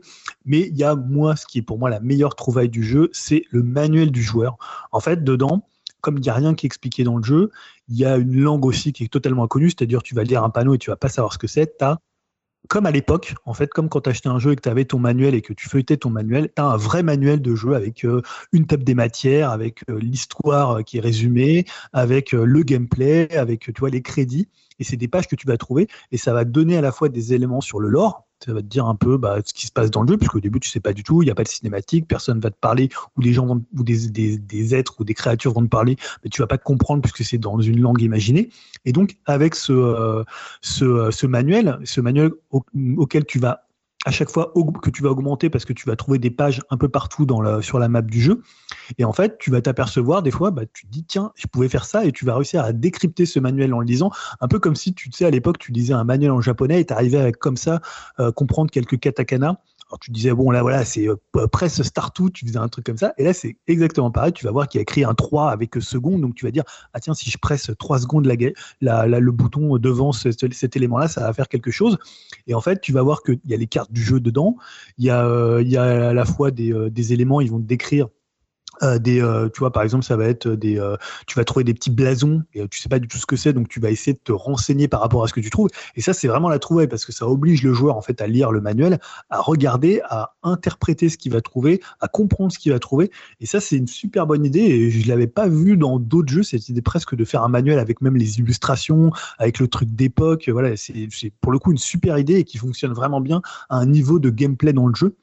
Voilà, après, pour le dernier point, ce qui pourrait peut-être rebuter gens, c'est que c'est un jeu bah, qui, moi j'en suis à une quinzaine d'heures de jeu pour le coup, qui peut être un petit peu répétitif dans ses décors, parce que comme je disais, c'est une seule personne, donc t'as pas non plus, euh, bah, t'as pas non plus toute une équipe derrière qui peut faire des dizaines et dizaines de décors. C'est un jeu qui est assez simple dans son gameplay de combat, puisque bah, voilà, on est très proche d'un Zelda d'un Zelda 2D et euh, en même temps qui est assez difficile. Hein, euh, il y a des boss qui sont assez durs. Pour le coup, tu peux passer en mode ce qu'ils appellent mode immortel euh, si tu veux pas vraiment te, faire chier avec les combats qui sont. Alors c'est surtout les combats de boss. Hein, il y a deux trois combats de boss. Moi je trouve très bien parce que les, les patterns sont vraiment très très bien étudiés. Mais je sais que pour les gens qui aiment pas trop la difficulté, j'en discutais un peu avec avec Gabora euh, sur euh, sur Twitter et je sais pas s'il nous écoute Gabora euh, lui voilà il était directement passé en mode immortel parce que ça l'intéressait pas trop ce côté passer tu vois deux heures sur un boss un peu comme dans les Souls. Et par contre lui ce qu'il aime bien c'était l'exploration la découverte de l'univers. Et pour ça honnêtement c'est un jeu qui est hyper surprenant. Moi je trouve qu'il y a une super direction artistique euh, voilà, pour le coup, je, la rapprocherai un peu de la bonne surprise qui avait été pour moi à Death Door. Euh, C'est-à-dire là, c'est plus original, peut-être moins balisé que le jeu de Acid, Nerve, un petit peu moins abouti sur certains points, notamment sur la direction artistique, où vraiment Death était hyper impressionnant. Mais honnêtement, je trouve que c'est une super bonne surprise. Et rien que voilà, cette idée du manuel, moi, je trouve ça dingue. J'ai envie de trouver toutes les pages pour un peu composer les morceaux. Et honnêtement, même là, après 15 heures de jeu, l'autre fois, j'ai trouvé une page et ça a complètement euh, ouvert, limite avec un Konami code ça m'a ouvert euh, d'autres endroits de la map que bah, je savais pas ouvrir. Et là, juste avec ça, alors que c'était présent depuis le début, hein, c'est-à-dire si on me l'avait dit avant, j'aurais pu déjà le faire. Mais euh, alors évidemment, d'ailleurs, je vous conseille de pas aller voir des solutions, ce jeu comme ça, vraiment de le faire avec le manuel qui est à l'intérieur du jeu et pas d'utiliser une solution. Hein. Autant dans les Souls, c'est pas très gênant dans un Elden Ring, autant là, ça vous gâcherait pas mal le plaisir. Donc voilà, moi, pour moi, c'est vraiment une très bonne surprise. Sous, sous ces dehors assez mignons, ça reste quand même un jeu assez difficile, hein, où vous allez quand même mourir assez souvent avec des boss assez hardcore, mais pour le coup, comme il y a un mode euh, entre guillemets facile, euh, immortel, bah, je pense qu'il est accessible pour tout le monde. Il est en plus sur le Game Pass. Pour l'instant, il est disponible que sur Xbox et sur euh, PC. Pour le coup, je pense qu'il devrait sortir sur PlayStation et sur, euh, et sur euh, Switch d'ici quelques mois. Hein. Je pense qu'ils ont juste une exclue Game Pass euh, comme ils font assez souvent. voilà. Mais pour le coup, voilà, c'est vraiment une très très bonne surprise et c'est un jeu qui me captive là depuis que j'ai arrêté de jouer Elden Ring. C'est un peu le Justement, m'a captivé. J'allais te, poser, te poser la question, t'as fini Elden Ring ou tu fini Oui, j'ai fini, j'ai fini à peu près tout ce que je voulais finir en 100 heures, hein, ce qui est quand même déjà beaucoup. Et voilà, j'étais content de retrouver un jeu où après Elden Ring, c'est difficile de dire tiens, je vais me lancer dans quoi, euh, parce que c'est un jeu qui est très très chronophage, euh, même si je suis un peu insu. Un... non, je voulais un jeu un peu plus court et finalement, ouais, j'étais là et j'enchaînais les 2-3 heures sur euh, sur comment sur sur Tunic. Donc voilà. En plus, voilà, si tu faisais des streamers avec Tunic, tu peux faire pas mal de jeux de mots euh, pour tes miniatures, donc euh, ça peut être assez sympa. Euh, donc du coup, il est sur le Game Pass, mais il est à quel prix normalement? Il est, à 19 euros, je crois. Ok, ça marche. Tu regardes plus les prix quand tu es sur le Game Pass parce que les prix n'apparaissent pas. De toute façon, tu ah non, et les prix, les prix, non, et les prix n'apparaissent pas. Tu sais, c'est comme quand tu as acheté un jeu qui est en promo, tu sais pas combien il vaut. Ouais. Bon, bah, on va rester dans le jeu vidéo avec Julien et un, petit jeu, un petit RPG ou action RPG, je sais pas ce que c'est. Le Triangle Strategy. Alors, moi, c'est Jérémy, mais tu peux m'appeler Julien, ça me dérange non, pardon, excusez-moi. Euh... J'ai l'habitude, Jérémy, Julien. C'est la même personne, on le sait. En plus. Euh, oui, non, mais. Alors, t'inquiète pas. Il y a, j'en parle depuis euh, depuis un petit bout de temps sur Discord, hein, donc euh, mais je me suis dit à un moment, il fallait quand même euh, poser un petit peu tout ça là pour pour pour inciter Dim à y jouer et Julien, même si Julien n'a pas besoin d'être incité parce que je sais qu'il va le faire après, il a plutôt intérêt parce qu'il passerait quelque côté d'une pépite quand même. Donc je parlais, hein? Pardon? J'ai envie d'y jouer. Ouais, pour le... non, c'est plutôt pas mal. Alors, je vais parler effectivement. Ah peut-être, mais pas forcément. En fait, oui, ça peut être long. Je vais vous expliquer pourquoi, mais ça peut être plutôt court aussi. Donc, c'est c'est triangle, on va le dire à la française pour les gens qui, qui chercheraient le, le jeu. Triangle stratégie. c'est une exclusivité donc euh, Switch, c'est édité par Square Enix. Euh, c'est sorti bah, il y a quelques mois, hein, il n'est pas très très vieux ce jeu. Euh, c'est un mélange, et c'est ça qui est intéressant d'ailleurs, entre un tactical RPG, un, une nouvelle, j'ai presque envie de dire un roman, quoi, hein, puisqu'on est presque là-dedans, et c'est une partie, et de la réflexion, mélangeant habilement la diplomatie, la conviction, mais également l'investigation. Alors, pour faire un peu le pitch, mais rapidement, hein, parce que je vais pas faire une, un test de 15 minutes, hein, j'y ai pas le droit. Nous incarnons, nous incarnons Serenor Volfort, hein, qui est le fils du vassal du roi de Glenbourg, Brooke, pardon, ça va être compliqué, dans ce monde imaginaire assez similaire à celui d'un Game of Thrones, hein, si vous voulez vous situer un petit peu. Il existe donc trois royaumes, ce Glenbrook dont j'ai parlé, Efrost qui est au nord et Isante à l'est. Donc il y a une paix qui a été établie depuis quelques années entre les trois royaumes, royaumes grâce au rapport économique autour d'une ressource particulière, c'est le sel. Mais bien sûr, la question qu'on va vite se poser, c'est combien de temps va durer cette paix? Et j'en dirai pas plus sur l'histoire, mais attendez-vous à des alliances, des retournements de situation, des trahisons et des guerres. Et on se retrouve donc devant, faut, je vais le dire clairement, une pépite, un jeu intelligent, assez singulier dans le paysage du jeu vidéo actuel, puisque c'est un vrai jeu hybride. Et là, quand j'entends hybride, c'est qu'il y a vraiment trois styles distincts, et ça sera finalement les fameux trois points de Greg, hein, comme on dit maintenant, hein, euh, que, je vais, essayer de présenter là. Tout d'abord, effectivement, hein, c'est que c'est un, comme on l'a dit, un tactical euh, RPG, donc c'est un style qui s'apparente, pour ceux qui connaissent pas, je vais aller très vite, mais c'est vrai qu'on n'en voit plus de ce genre de jeu. Donc c'est une sorte de jeu de plateau, ou une sorte de jeu d'échecs, où chaque personnage, qui ressemble un petit peu des pions, hein, des petits personnages en 2D, euh, des archers, des sorciers, des cavaliers. Et ben en fait, avec des compétences spécifiques, doivent, ils doivent terrasser en fait euh, l'armée adverse. C'est un petit peu le principe. C'est environ un tiers du jeu et chaque bataille va durer en gros une heure ou pour des gens qui n'ont pas trop l'habitude, ça peut durer un petit peu plus longtemps. On meurt assez souvent. Enfin, j'ai trouvé que c'était relativement dur quand même, mais voilà, ça c'est la partie on va dire action et c'est la partie un peu stratégie. Triangle Stratégie propose aussi un temps important pour développer une intrigue géopolitique où certes on est plutôt passif et spectateur, mais bigrement intéressante. Ou encore une fois, ça, ça, ça, n'a rien à renier, enfin ça ne renie en rien Game of Thrones. Il y a vraiment beaucoup de similitudes. Il y a une vraie intelligence dans le scénario car chaque terre, hein, chaque royaume a ses raisons. Il n'y a pas vraiment de gentil ou de méchant car tout le monde a de bonnes raisons de se battre euh, ou au contraire hein, de faire des alliances avec euh, avec une autre, hein, avec euh, un autre royaume. D'ailleurs, il n'est pas impossible durant le jeu que les ennemis d'hier deviennent les alliés de demain et j'en dirai pas plus, mais vous voyez qu'il peut y avoir des gros retournements de situation. Enfin, et peut-être la partie la plus originale du soft, c'est son système de conviction, de choix et de vote.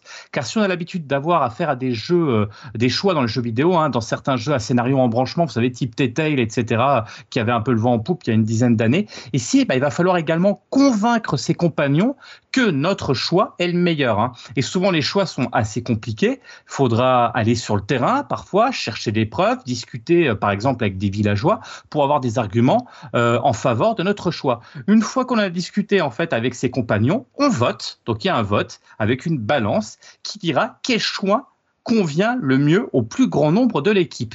Et attention, si vous n'avez pas convaincu le reste de vos camarades, il se peut que le chemin que vous aviez envisagé, il soit très différent. Et c'est ça tout le sel et tout le charme de jeu. Je vous donne un exemple. À un moment, alors je vais essayer de pas spoiler du tout, mais vous donner des exemples. À un moment, on doit attaquer un château. Bah, du coup, il y a une partie, donc là, il y a trois choix. Il y a une partie de l'équipe qui dit, euh, vas-y, on y va. Euh, il y, a, y a un lac on fait péter le lac et comme ça on va on va comment dirais-je on va on va détruire tous les abords du château et euh, bah, du coup ça va permettre de enfin de tuer la moitié. Bon on va tuer les villageois mais c'est pas grave on rentre dans le château et on y va comme des bourrins. Il y en a une autre qui va dire bah non on va rentrer euh, Julien est ravi de ce choix là euh, ou alors bah non on va rentrer on a vu qu'il y avait peut-être des endroits où on peut peut-être rentrer dans le château par infiltration etc comme ça on évite les dommages collatéraux ou au contraire il y en a qui disent non mais on fait péter fait euh, le pont et du coup ils sont enfermés, on les laisse crever dans le château. Voilà. Et ben vous voyez, voilà, il y a les trois choix. Moi, j'avais fait un choix, par exemple, j'avais été plutôt humain, j'avais dit, vas-y, on va. Ben non, les autres, pourtant, j'essaie de les convaincre, et, ça me fait penser à Tulkas qui lui aussi dit, putain, mais je me convainc, je veux sauver un gars. Et ben non, les autres, ils disent, fuck, non, non, on y va comme des bourrins. Donc, je dis, bah, ok, les gars, allons-y, hein. donc on y était comme des bourrins. Mais après, ça a de l'influence sur tout le reste du jeu, du coup, parce qu'on me fait un peu la gueule, du coup, que j'ai tué la moitié de la population. Vous voyez un petit peu, c'est ça le sel, et ce qui est intéressant, euh, c'est qu'il va falloir choisir, et il faut vraiment convaincre ses compagnons. Alors vous comprenez que voilà, c'est ça qui est intéressant. En termes techniques, le jeu est un mélange de personnages 2D hein, vu euh, du dessus, type Zelda. On parlait de Zelda euh, tout à l'heure, c'est un peu le même principe, avec des décors en 3D, à la manière d'Octopath Traveler aussi, puisque c'est la même boîte qui l'a fait. Euh, c'est joli, mais on est bien d'accord, c'est pas là la technique hein, ici qui est plus intéressant, c'est plutôt la notion tactique à l'RPG qui est intéressante avec son côté très très classique, mais qui est efficace. On est proche d'un Vandalerts ou un FF Tactics hein, pour ceux qui à l'époque qui avaient la PS1 puis qui aimaient ce genre de jeu. C'est vraiment similaire. Hein. Je veux dire, si vous avez l'habitude de jouer à ces jeux, c'est pareil. Il n'y a pas de changement avec des augmentations de classe, etc. C'est pareil. C'est un univers assez réaliste. Il n'y a pas de monstres, etc. Encore une fois, Game of Thrones, hein, donc il y a des magiciens, etc. Mais ce sont des hommes qui se battent entre hommes. Hein, vous voyez, il n'y a pas de monstres. Euh, voilà, et c'est plutôt un point positif en plus parce que je trouve que du coup, on a un affect encore plus particulier tous ces personnages. Je vous invite vraiment à faire l'effort de jouer à ce jeu, car oui, il est peut-être un peu loin démarré. Hein. Il y a déjà des critiques un petit peu là-dessus. C'est un peu trop bavard pour certains, mais honnêtement, mais quelle claque de voir ce genre de jeu en 2022. Quel plaisir d'avoir un produit avec une intelligence, avec ce sentiment de passion du jeu vidéo, pratique à jouer car facile à découper. Hein. Si vous n'avez pas trop de temps pour consacrer au jeu vidéo, bah vous faites une partie, vous lisez un peu, vous faites un combat, etc. Vous pouvez vous arrêter. Je trouvais que c'était plutôt pas mal. Il permet aux non-initiés, aux non-initiés, pardon, de découvrir un style qu'on ne voit plus. Hein. Ce que je disais, c'est le tactical RPG, mais aussi de découvrir un monde intéressant, enivrant, cruel parfois même, mais vraiment passionnant. Pour moi, c'est un vrai must-have, une perle que tout amateur de jeux vidéo doit absolument essayer, posséder et jouer jusqu'au bout. Voilà. Bah, merci pour, euh, pour cet enthousiasme. Mais ah, il y a une démo, oui, là, en démo, il y a une démo euh, avec une partie. Alors, j'ai pas vu du tout la démo, mais je crois que c'est une partie en plus assez sympa où vous aurez ces, ces fameux choix à faire. Au, voilà, c'est les trois premiers chapitres et après tu peux garder ta sauvegarde. Voilà, bah écoutez, euh, en tout cas, allez-y, euh, les yeux fermés.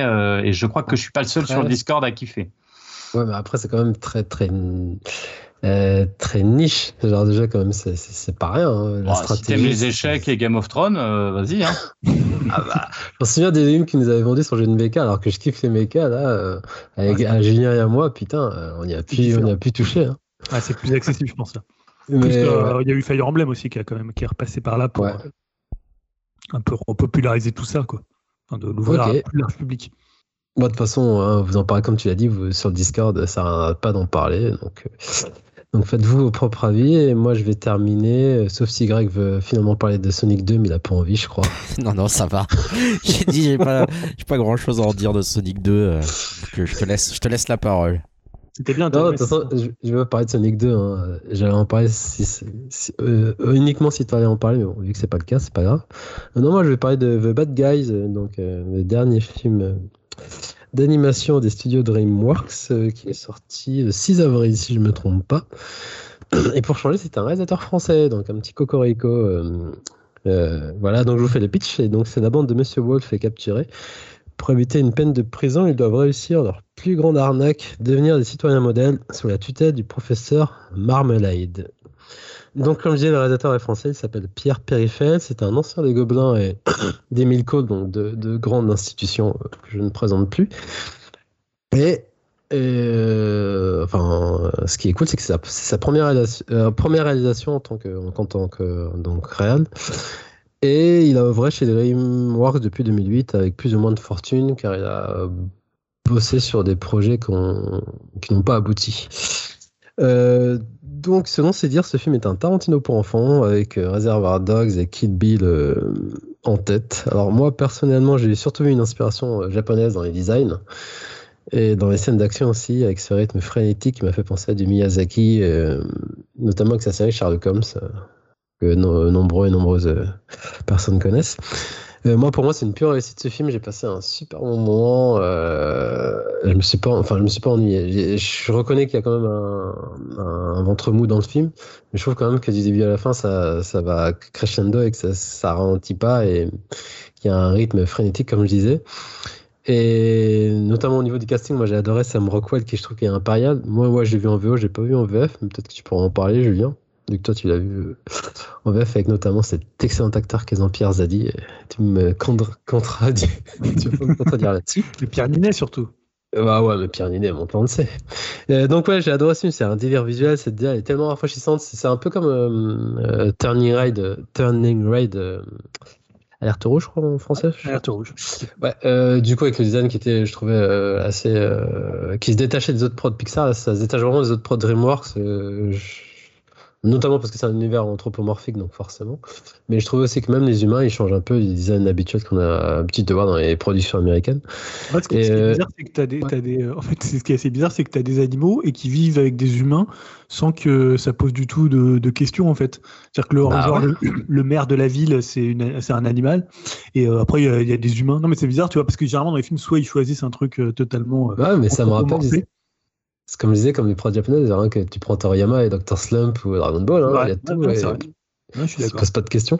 Ah et donc, ouais, bon, alors pour moi, c'est plus qu'un essai concluant, c'est vraiment euh, un premier essai très réussi, mais comme je disais, avec un, un, peu un moment de baisse de régime. Mais je trouve ça minime. Et pour une première réalisation, moi, je trouve ça, euh, je trouve ça très encourageant. Et pour moi, euh, France, je vous encourage que euh, d'aller le voir, foncer le voir même, et surtout en famille ça marche bien. Enfin moi, je que mon grand il adorait et, donc voilà, je sais pas ce que tu en as pensé toi. Euh, Julien euh, Moi, j'ai bien aimé. J'ai trouvé que c'était. Euh, il y a une première heure, je trouve assez formidable. Et dans le style, ça m'a un peu, un peu rappelé Zootopie, c'est-à-dire dans la, la, façon dont il croque les personnages. Tu vois, le renard qui est.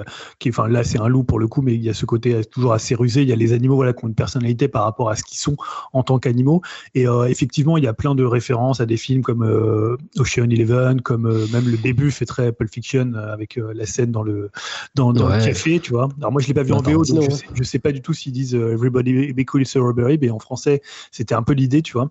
Et euh, c'est assez bien doublé pour le coup. Moi, je l'ai vu en français, mais Pierre Ninet et tout ça, le, pour le coup, ils font vraiment le, ils font vraiment le taf. Je trouve après qu'il y a une demi-heure, euh, voilà, à partir du moment où euh, les, les, les, masques tombent et où tous les, on va dire, où tous les personnages sont un peu révélés, tu vois, où tu sais un peu qui, qui est le méchant, qui est un peu le traître, qui est, le, enfin, voilà, le, les faux semblants. Je trouve que ça tombe un petit peu. Euh, c'est pas, c'est pas moins, c'est pas mauvais, mais c'est un petit peu moins bon. Alors que la première heure, je la trouve assez formidable. Mais ouais, honnêtement, c'est un des très bons films euh, de ce début d'année et un des meilleurs films d'animation moi que j'ai vu cette année. Je l'ai préféré d'ailleurs à Turning Green personnellement. Ah ouais, d'accord. Ouais, pour le coup, j'ai trouvé. En plus, vraiment l'animation, elle est vraiment hyper cool. C'est vrai qu'elle est cool. Ça fait une ah, sorte de mix, euh, cel shading par moment et. C'est vraiment, je trouve unique dans, dans, le... et le, ouais. et le rythme. Et en plus, je trouve que les caractères des, des personnages sont hyper bien écrits en fait. Toi, tu t'attaches vraiment euh, à Lou, tu vois. Alors que tu pourrais te dire, voilà, ils font des, tu vois, il va de redevenir plus ou moins essayer d'être gentil. C'est pas tout à fait le cas, mais tu pourrais dire ça va être un peu cliché. Et en même temps, il y a comme il y a beaucoup de finesse dans l'interprétation et dans la façon dont ils dépeignent les caractères. Je trouve ça quand même, euh, voilà, moi, je sais pas, c'est vraiment un super moment et euh, pour le coup, les enfants aussi. Bah voilà, nickel. Bah, comme d'hab, hein, on arrive à la fin de ce podcast et bah, comme d'habitude, on venait nous donner vos avis sur le Discord et Dim euh, se fera une joie de tout synthétiser et, de faire le résumé pour le prochain podcast, n'est-ce pas Dim? Bien sûr, bien sûr. Alors, par contre, je crois qu'il y a un souci, il n'y a pas de conseil musical? Qu'est-ce qui se passe? Je, viens, de l'ajouter, en fait, mais à part si ah quelqu'un avec chose. Mais, euh, donc voilà, j'ai. Non, mais il y a le nouvel album de Jack White qui est sorti là en avril, euh, qui s'appelle, euh, comment j'allais dire, Fear of the Dark, mais non, c'est Fear of the Dawn. Hein. mais, mais, finalement, c'est pas si éloigné que ça, parce que c'est un album, pour le coup, bon, qui emprunte plutôt, on va dire, au rock, à la Led Zeppelin, à la la Black Sabbath qui est un album très récréatif. Moi j'adore ce que fait Jack White depuis qu'il est plus dans les Wild Stripes. Je trouve que c'est euh, voilà, il fait plus du tout du garage rock pour le coup. Il fait un rock beaucoup plus euh, presque progressif parfois avec beaucoup de guitare. La guitare est toujours au centre et voilà, il a toujours euh, un jeu de guitare moi que je trouve un des plus aventureux, un des plus inventifs de ces dernières années. Et là bah ce morceau là, c'est un riff très Led Zeppelin pour le coup et je le trouve vraiment excellent. Donc le morceau s'appelle Fear of the, of the Dawn et l'album s'appelle Fear of the Dawn. Je reparlerai dans les disques du mois d'avril parce que c'est un album que je trouve vraiment excellent. Il y a des trucs très surprenants d'ailleurs, même avec euh, le morceau avec Q-Type euh, dont on avait euh, parlé avec Jérémy, qui est très très étonnant hein, pour le coup. On voit pas ça très très souvent. Hein. Peut-être un peu à l'époque de justement de, Led Zepp quand il faisait des mélanges comme ça, un peu à la Cachemire là. Un c'est assez surprenant. Mais l'album est vraiment très très bien. Ok, ben, merci pour ça. Et j'avais un petit mot à dire. Hein. Moi, je, ben, je, vous dis, c'est un honneur euh, de participer à podcast. Hein, si jamais euh, la grosse nazie passe euh, la semaine prochaine, je vous écouterai. la grosse nazie. où. Et donc voilà. Et je sais que j'entends le rire narquois de Grégoire qui est content. Je me casse. Ah, c'est plus la grosse nazie qui me fait rire, mais bon, je trouve ça très drôle. Donc voilà, donc euh, soit euh, on se dit à dans deux semaines ou sinon. Euh, bah, c'était sympa. Hein sinon, on s'est bien amusé. Écoute, on a été content de t'avoir aussi. voilà, à un moment il faut partir. Hein. ah là là là là, mais non, Yao, Voilà. t'inquiète pas, on va te garder. Voilà. Regarde, Ouais, c'est en sûr. distanciel maintenant, tu vois. tu, tu pourras le faire de n'importe où. C'est pas de Bamako, c'est ça, voilà. Euh, donc voilà, bon ben, euh, n'hésitez pas, comme d'hab, à venir euh, donner vos avis dans, dans le plus calme, enfin de- calmement, surtout avec ce débat sur la politique, hein, c'est, ça peut très Bon, vite. non, c'était pas un débat sur la politique, c'était un débat. Ouais, c'est, sur, très bien que ça euh, peut virer très, très vite ce genre de truc. Mais non, les gens sont intelligents aussi. Surtout s'il y a un certain euh, Surtout nos un gars de. Share Player qui passe par là, là qui, qui adapte des ovnis ou je sais pas quoi là sur les Discord. Oh, on n'a pas de ça, nous, on n'a pas de ça, nous, on est trop, on est trop vieux pour ces conneries, comme on dit. Donc, bah, rendez-vous dans deux semaines pour euh, la prochaine œuvre. On verra ce qu'on va, ce qu'on va décider. Peut-être Dim encore une fois. euh, qui Non, non, non, on va éviter maintenant. Une Marvelerie ou je sais pas quoi. Ah, Il y, a- il y y il y a quand même des petits trucs qui sortent du côté Marvel, non? Un Dim Il y a un petit. Ah, il y a- euh, Doctor Strange. Doctor ah, y a Strange Doctor 2. Strange, mais bon, c'est dans 15 jours, je sais plus. j'en- Non, j'en- trois semaines, mais on va peut-être on va peut-être le faire. On va reculer rien que pour ça. Rien que pour toi, Dim. Ah, le problème Allez, en plus, c'est qu'il faut qu'on se tape euh, l'intégralité de la Marvel pour comprendre le film, quoi. ouais, non, Je, merci. je, Nous, je, je vais fiches. choisir The Northman. Tu nous feras des fiches Marvel, sinon des petites fiches Bristol. Ouais. C'est ça. Ouais. Bon, allez, les gars, reposez-vous bien et bon courage pour, euh, pour lundi, hein, c'est jamais. Et, euh, voilà. Et, euh, Et, et Jack White, donc. Jack Blanc, c'est pour Ouais. ça que j'ai choisi. hein. le mec. J'avais pas faire guider. ouais. Bon, à bientôt. Allez, salut à tous. Salut.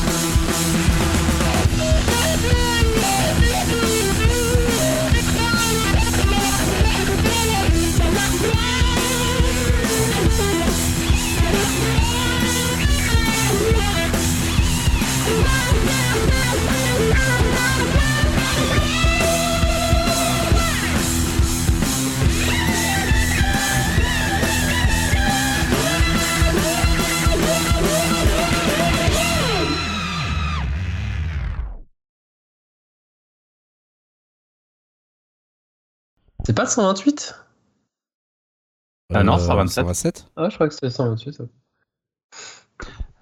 Le mec est dans le turfu. Qui c'est qui a gagné euh, à l'élection alors? Et T'es encore Bah, en France ou pas? Dans une semaine, j'y serai plus. t'as- Ah. Réjouis-toi, t'inquiète. Ah, cool. Enfin. On va pouvoir racheter euh, ton appart de Bourges euh, dans ta ville là. Il n'y aura plus trop de basanés, vous serez entre vous. hein. Ah, c'est bien, Ça ça va, changera pas grand-chose. hein. ça va faire baisser les prix parce que ça va faire la moitié de la population en moins tout ça.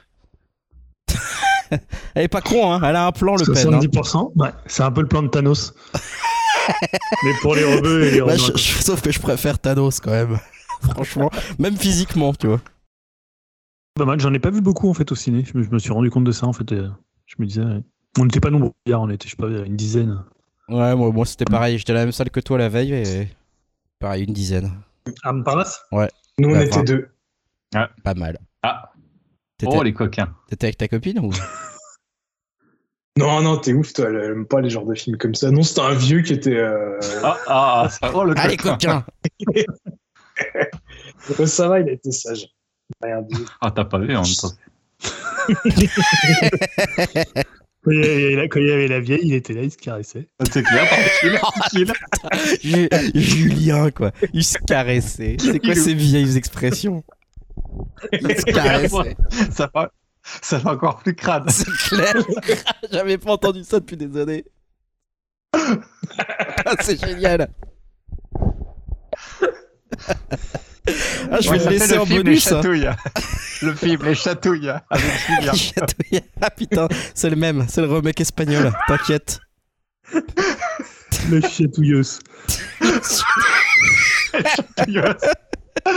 La.